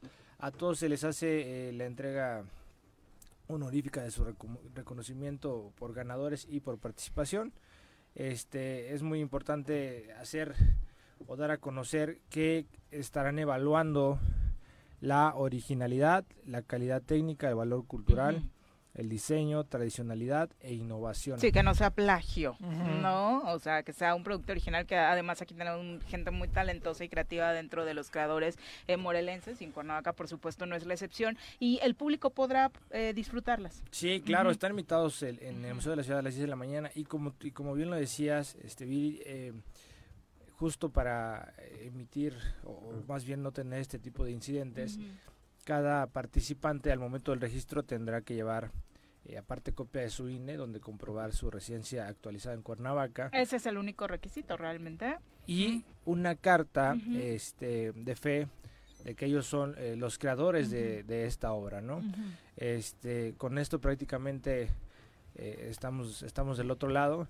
Quienes lleven otro, otro tipo de obras podemos recibirlas sin ningún problema fuera de la categoría podrán de estas tres, de estas tres podamos, podemos recibirlo para esta este fin de semana de exhibición okay. Con, okay. con, con, la intención de que también puedan ser promocionados, Se puedan ser conocidos. Obviamente no entrarían en, concurso. en el uh -huh. concurso, pero invitados también están. Perfecto. Oye, entonces al museo hay que llevar. Al Museo de la Ciudad de Cuernavaca y a un costado de, de Catedral en uh -huh. el centro. ¿Y las bases están en las redes sociales y página del municipio? Ya está la convocatoria en la página web, ya está la convocatoria ahí en las redes sociales y pues vamos a estar compartiendo, de hecho habrá publicidad impresa en el municipio a partir de hoy. Perfecto. Entonces, eh, y quienes tengan por ahí contacto con, con grupos de artesanos, pues que nos ayuden a compartir, creo que es, es un buen espacio.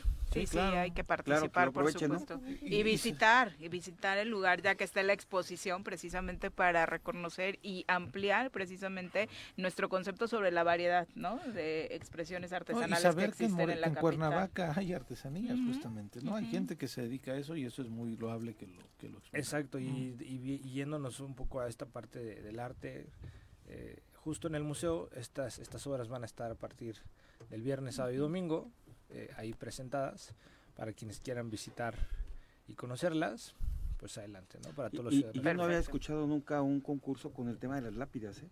Entonces, uh -huh. eh, hay unas muy bellas, eh, nos hemos estado en el Panteón de la Paz, hemos ido acudido a la Leona, hay de veras unas cosas impresionantes ¿eh? en, en sí, el trabajo de la piedra, es, es, sí, yo te, estábamos, estábamos, viendo con el presidente una, una revista de, de, de, de, de, temas antiguos, de, uh -huh. Artesanías antiguas de aquí de. Cuernavaca, maravillosas. Muy padrísimas, ¿no? Exacto. Muchas gracias por éxito, acompañarnos. Éxito, no, que la gente Muy gracias, buenos días. Gracias. Vamos ahora a hablar de educación. En un mundo de constante cambio, analizar la calidad de la educación es más importante que nunca. Por eso llega la maestra Blanca Nieves Sánchez a darnos clase en busca de la excelencia académica.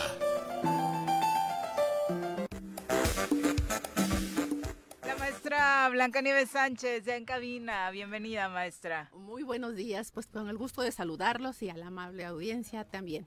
Pues aquí estamos hoy con los temas educativos que ya estamos por concluir prácticamente este ciclo. Ya nos vamos de vacaciones, maestra. ¿Qué vacaciones? ¿No? No, no, no vamos ¿No? de vacaciones. ¿Cómo?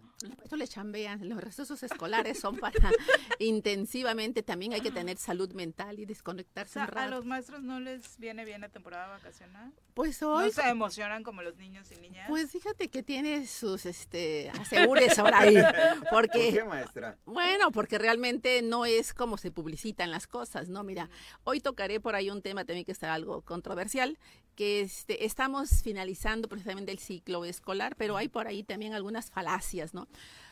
Porque tenemos publicado ya el día 26 de junio oficialmente en el diario oficial de la Federación se publica el calendario que nos estará rigiendo.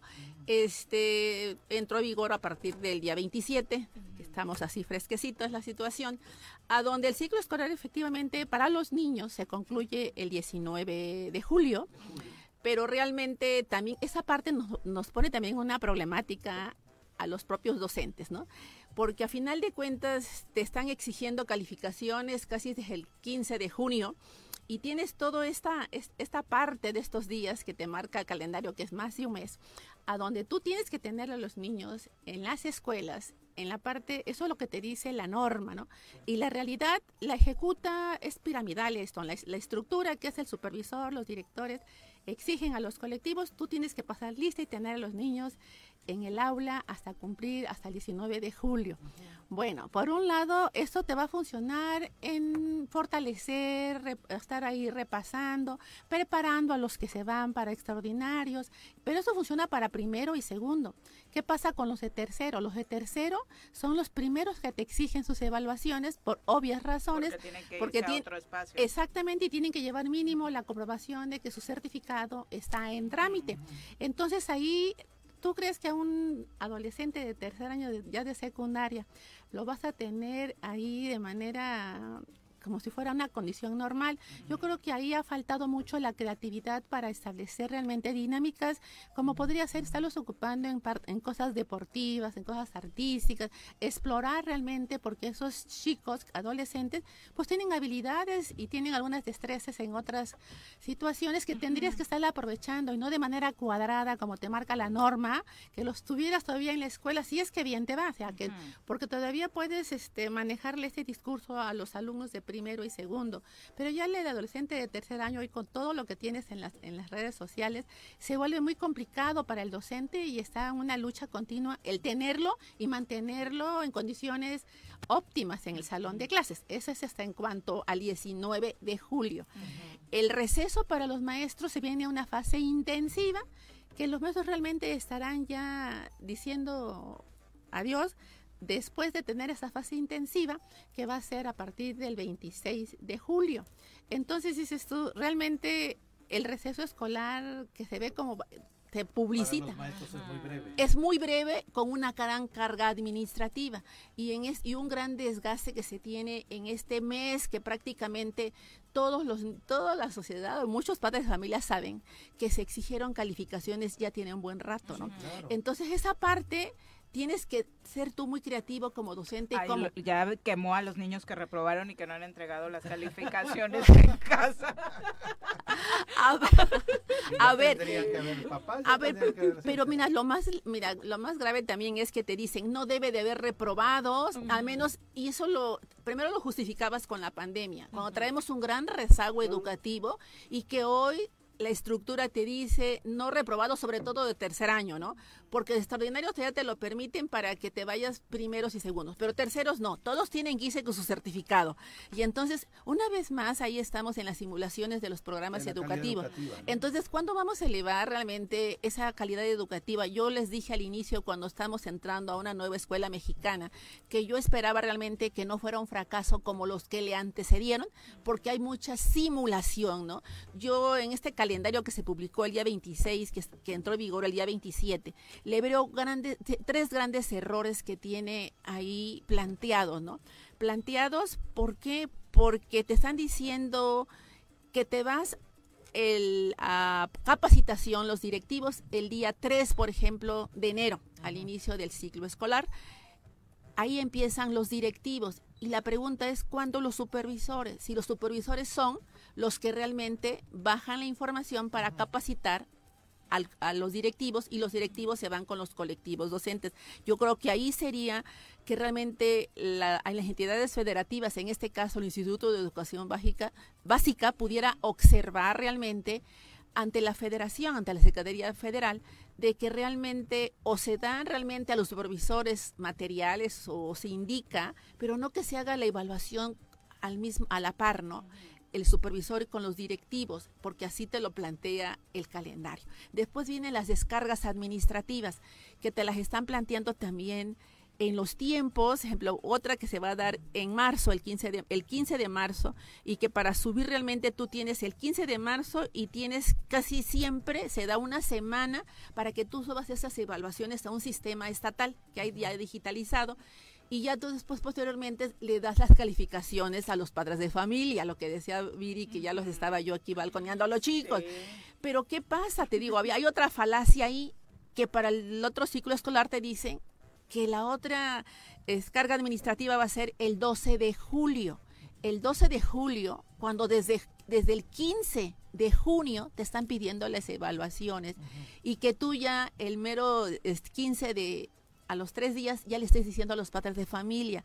O sea, yo creo que ahí tendrían que analizar los tiempos, están desfasando los tiempos para poder tener, tu, es una carga administrativa muy intensa que se tiene para subir a esas plataformas que muchas veces se saturan y que no te dan los tiempos para poder estar teniendo la información como te requieren administrativamente. O sea, es la promesa no cumplida siempre hacia los maestros que te van a disminuir esas cargas administrativas, ¿no? Y la realidad es que en la vida práctica no las ves.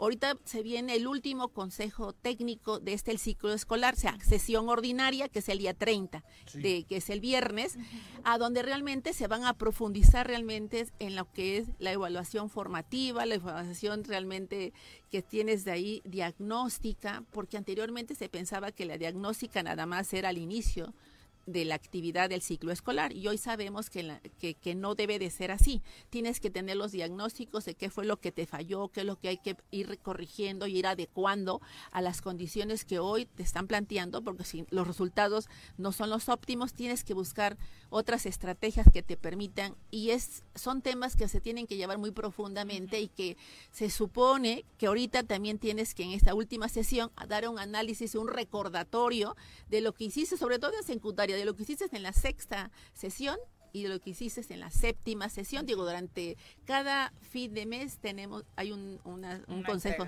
una, sea que los se quejan de que los niños no van a la escuela porque los maestros tienen su consejo técnico escolar. Es que de pronto no se ha difundido mucho lo que hacen en ese consejo, ¿no? Parece que solo se toman el día según la impresión de muchos. Eh, pero eso es una impresión, pero realmente lo que se hace es análisis de lo que ya tienes planeado y programado. Ahorita durante todos estos meses se han estado viendo lo que te plantea la nueva escuela mexicana. que realmente viene desde un programa que tenías que tener sintético, unos codiseños, en el codiseño tendrías que hacer las adecuaciones para llegar realmente a un programa analítico. Eso es lo que dice la teoría, pero en la realidad todavía hay muchísimas dudas en muchos colectivos porque realmente no les dan los elementos, sobre todo a la estructura que tiene que Para bajar cumplir con todos los exactamente porque a dónde está la capacitación digo ya hay una ley para las maestras y los maestros de que la, eh, la capacitación debería ser de manera permanente.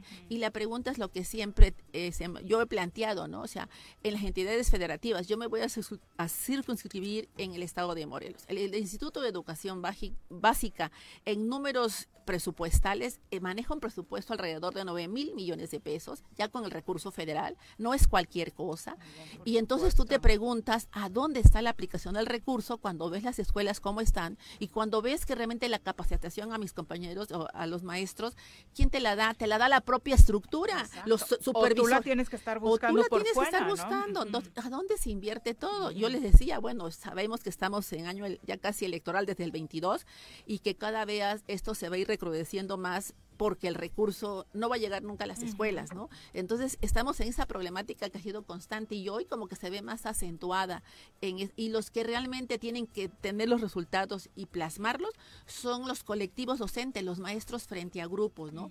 Porque no debe de pasar nada en educación, todo está bajo control, todo está bien, todo está cumpliéndose con la norma y hay muchas hay mucha simulación que se da para dar informes, ¿no? Te dedicas, yo vi los informes que se dieron de la estrategia que se tiene, que si te drogas te dañas, cuando se dice que par- participó toda educación básica, cuando realmente nada más participó una escuela secundaria, que fue la secundaria 1 de Wow. Palmira, ¿no?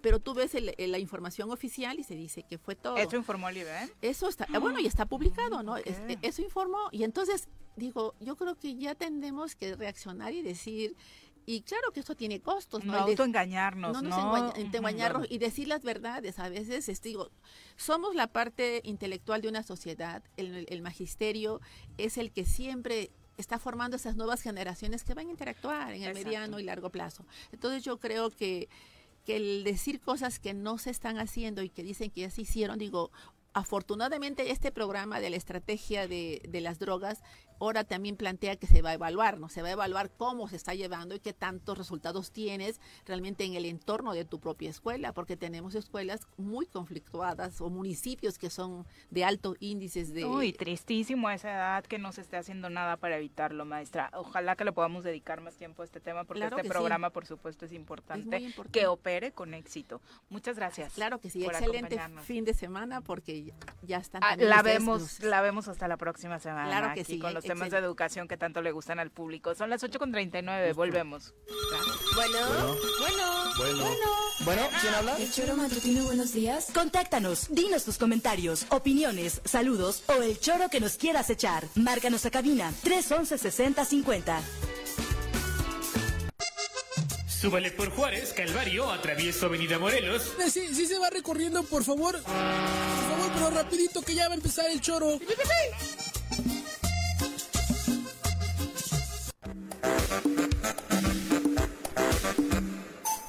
Gracias por continuar con nosotros. Justo hoy, 28 de junio, eh, queríamos dedicarle a propósito del Día del Orgullo Gay eh, un, un espacio muy especial para que Juanjo, junto con muchos de ustedes que están negados por ahí al tema del lenguaje inclusivo, eh, pudiéramos aprender juntos sobre el tema. Juanjo creo que se enteró de lo que íbamos a ver hoy en clase y no llegó. por eso se fue. Y por eso huyó. Y no Huyó. llegó. Huyó.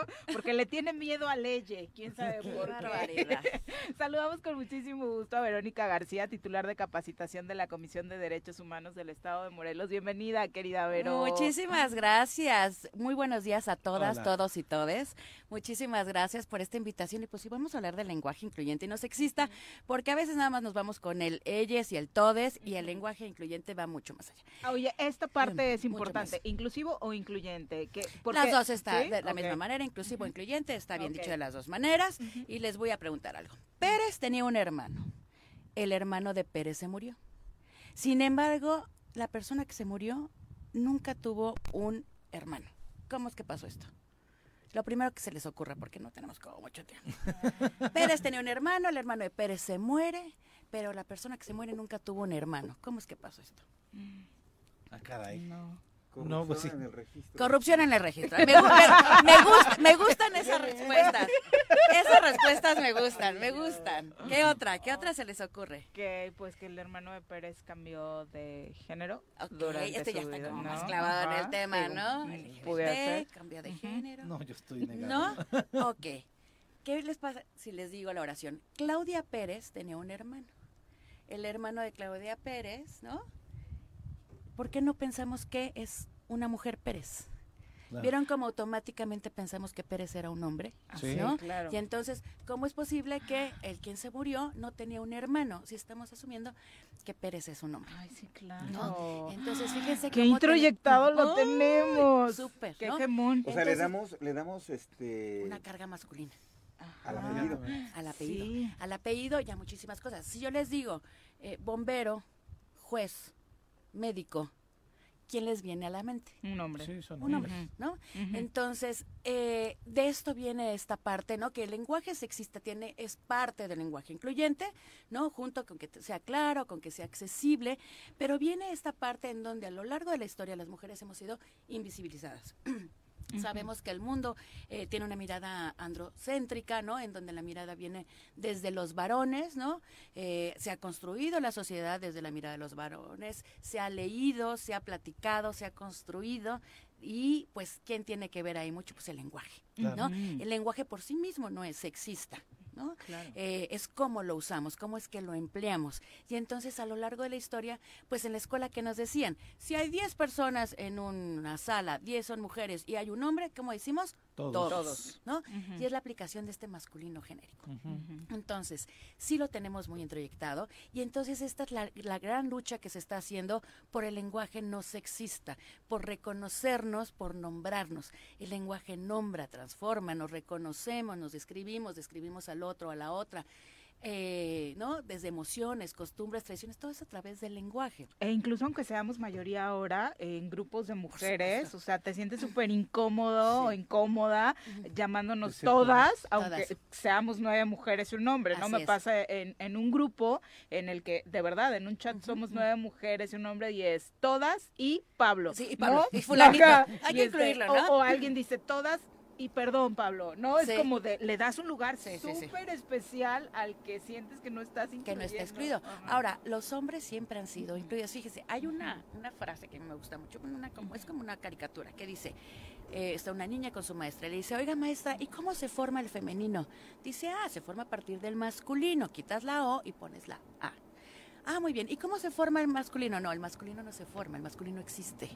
Entonces, qué fuerte, ¿no? Entonces, la verdad es que nosotras partimos del masculino. Todas nuestras luchas vienen desde lo masculino. No es que no tengamos derechos, pero hemos tenido que luchar por el reconocimiento de nuestros derechos. Y esta es parte de nuestros derechos, el que seamos reconocidas y seamos nombradas. Eh, ustedes traten de pensar alguna escritora, alguna pintora del Renacimiento o de los artistas clásicos, ¿no? Algún músico, una Filósofo, música, ¿no? ¿conocen alguna? No hay, ¿no? Realmente no existían mujeres que pensaban, que escribían, que componían, claro que sí. Por eso vemos tantos anónimos, ¿no? Y entonces es que no nos daban chance de participar, ¿no? Hoy día dicen, es que se oye rarísimo decir jueza o pilota. Pues sí, porque antes no había juezas, porque antes no había pilotas. Ahora existen, entonces hay que nombrarlas, hay que decirlo, hay que decir la palabra jueza. Como les decía, el lenguaje sexista, y ahorita voy a regresar ahí, es parte del lenguaje incluyente. La parte fundamental del lenguaje incluyente, que por supuesto tiene que ver con un tema de derechos humanos, es el reconocimiento y dignificar a las personas. Si hablamos especialmente de los grupos eh, de primera atención, ¿no? que antes se nombraban como grupos en situación de vulnerabilidad, antes grupos vulnerables, vean cómo va cambiando el lenguaje, cómo vamos haciendo este reconocimiento, pues si hablamos, por ejemplo, del tema de discapacidad, ¿no? Eh, además los mexicanos, mexicanos usamos muchos eufemismos porque nos da como cosita, ¿no? Entonces decimos, el niño con capacidades especiales, diferentes, divinas, un angelito caído del cielo, ¿no? Y cada teletón nos aumentan Sí, como más, ¿no? Y entonces, y cada vez nos da... Lucerito llora Sí, peor. y, no, no, y todos lloramos, ¿no? Al unísono con Lucerito, ¿no? Y entonces, eh, ¿cómo es que estamos desvalorizando a las personas? Y aparte, ¿cómo es que centramos, al decir un discapacitado o un inválido, centramos todo en esa condición? Y es muy distinto decir una persona con discapacidad. ¿No? Entonces, ¿dónde te centras en la persona que sí, que tiene una condición? Hay que nombrarlo también porque necesitamos seguir nombrando estas condiciones porque tenemos que seguir luchando por estos derechos, ¿no? En No- ese tema, no. entonces, en la parte correcta, ¿cuál sería? Porque justo muchas de las que mencionaste se siguen utilizando Se siguen inválido, incapacitado, discapacitado, discapacitado, diferentes, especial, no como si ya tienes una discapacidad y como Superman te salen, ¿no? Capacidades muy, ¿no? Yo quiero ¿No? aprovechar tu visita. Sí, claro. Estoy próximo a iniciar discursos este, Sí. ante audiencias. ¿Cómo, cómo, ¿Cómo inicias un discurso entonces? Hola a todos, todes, este... ¿cómo- cómo lo- Chiquillos y chiquillas y chiquillos, ¿no? Por ejemplo, puedas incluir a todos y si no se sientan ofendidos o se sientan incluidos. Claro. Por ejemplo, nosotros en la comisión siempre, y el presidente siempre marcó como desde el inicio esta parte de decir todas, todos y todes. Esta parte del todes es el reconocimiento de que existe un tercer género, el género no binario, ¿no? Personas que nos identifican con, eh, con lo que le ofrece lo masculino establecido por la sociedad como masculino y lo establecido como femenino, ¿no? Tú, si tú haces esta entrada y tú dices bienvenidos todas, todos y todes, en ese momento tú estás haciendo un reconocimiento de que existe este tercer género, de que tienen derechos, ¿no? Y a lo mejor todo tu más discurso te vas con todos y todas, ¿no? Te vas con este femenino y masculino, reconocer a hombres y a mujeres. Si hay una persona en tu audiencia que es una persona no binaria y que quiere que se le reconozca con el ella, ¿no? Con esta, esta- este pronombre eh, no binario, hagamos el esfuerzo de hacerlo. Es muy complicado. Yo la verdad es que tengo mucho contacto con muchos compañeros de la diversidad sexual y son realmente muy pocos quienes me han dicho este ella. ¿no? Yo soy ella. Entonces, ella, ¿no? Entonces les digo, aguántame tantito, te reconozco, este, pero dame chance porque me cuesta trabajo, ¿no? Hablar, Estamos este, aprendiendo. estamos aprendiendo, pero, pero te reconozco. Es muy distinto que como el caso de compañere, ¿no? Que el maestro le dijo, eres un no sé qué, ta, ta, ta, ta, ta, ta, y lejos de que le hubiera hecho, sí, compañere, y no hubiera pasado nada, se, se fue con una, una serie de discursos eh, de violencia este, terribles y que hoy día siguen. ¿no? Y que hay muchos así, y digo, no voy a quemar porque no está Ana. Pero dice, ¿Cómo ella? Estamos destruyendo el lenguaje. Esto de- esto, eh, no, es que la RAE, la RAE, ¿no? O sea, Real Academia de la Lengua. O sea, no va a venir a darte unos cocos la Real Academia. La Real Academia trae un tema, está en España, con un tema de la realeza, con señores con otras mentalidades. Ustedes nada más busquen las definiciones de hombre y de mujer de la RAE. Se los voy a dejar de tarea. Nada más búsquenla para ver cómo define uno un hombre y cómo define una mujer. ¿no? defienden el tema y el término No, de no, la no, RAE no. ni siquiera saben hablar bien. No, claro, ¿no? entonces, No se claven. Sí, la a ver, neta. el uso, el uso hace la norma, ¿no? Si nosotros decíamos googleamos, estoqueamos, spoileamos, estamos Frenzoneamos. a ver, estamos dentro de esta transformación Sí. del lenguaje. Y el lenguaje tiene que evolucionar. El lenguaje sexista, no sexista, lenguaje incluyente también es una posición política, ¿no? Es donde nosotras y nosotros estamos defendiendo las, los derechos de los demás, ¿no?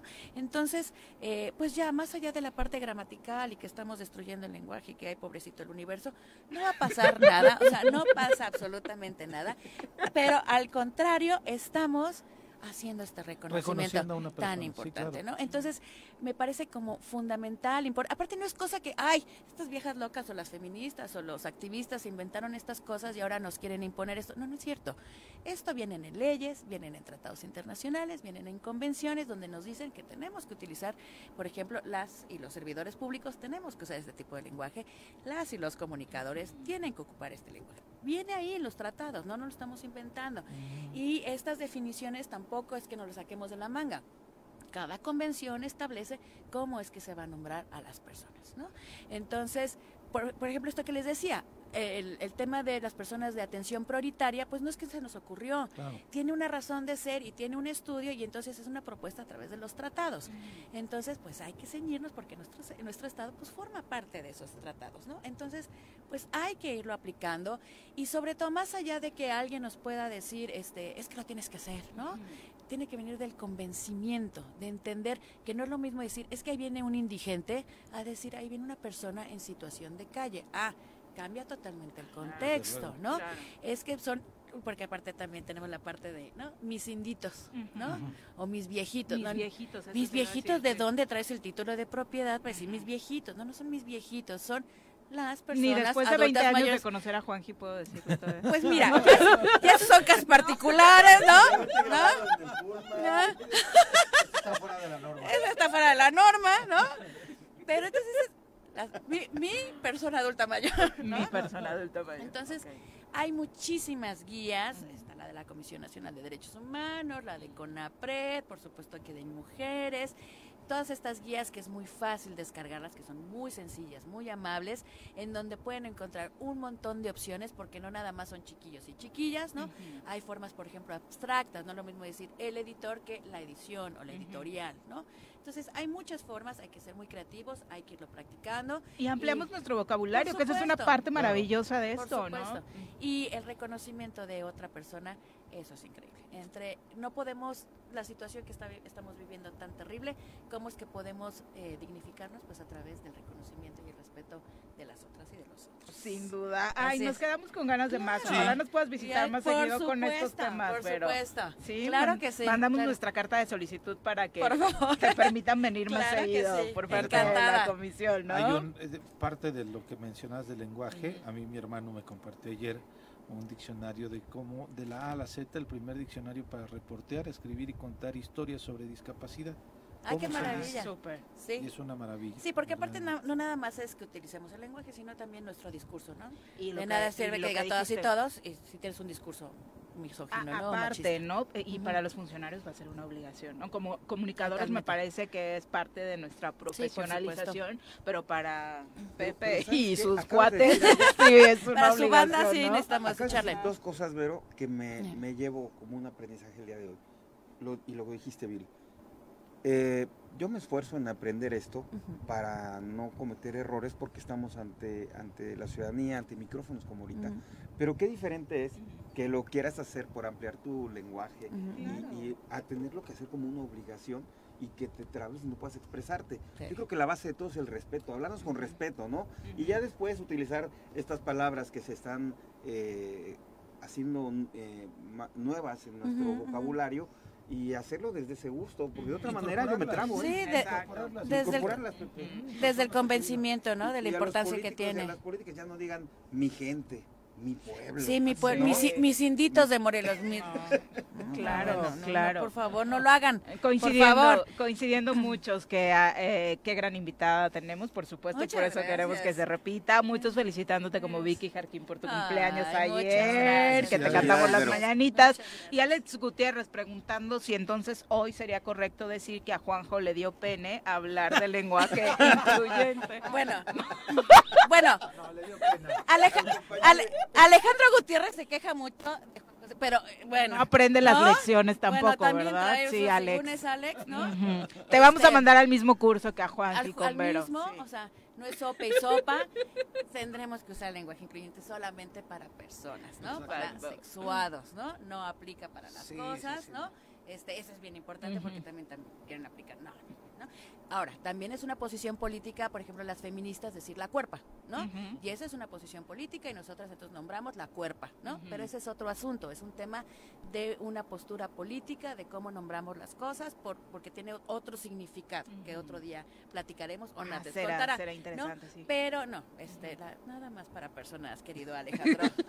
No, Muchas gracias. Me estoy viendo ya regresándome la- como en la primaria a hacer planas. Sí, Ya, vamos a tener que Saludos, repetir, tener el diccionario ahí al lado Claro para ir consultando nuevas palabras que nos puedan ayudar también. Muchas gracias, Gracias. Vero, muy buenos días. Y vamos a cerrar rapidito con el comentario de Jordi Meseguer que nos acompaña a través de la línea telefónica. Jordi, ¿cómo te va? Muy buenos días.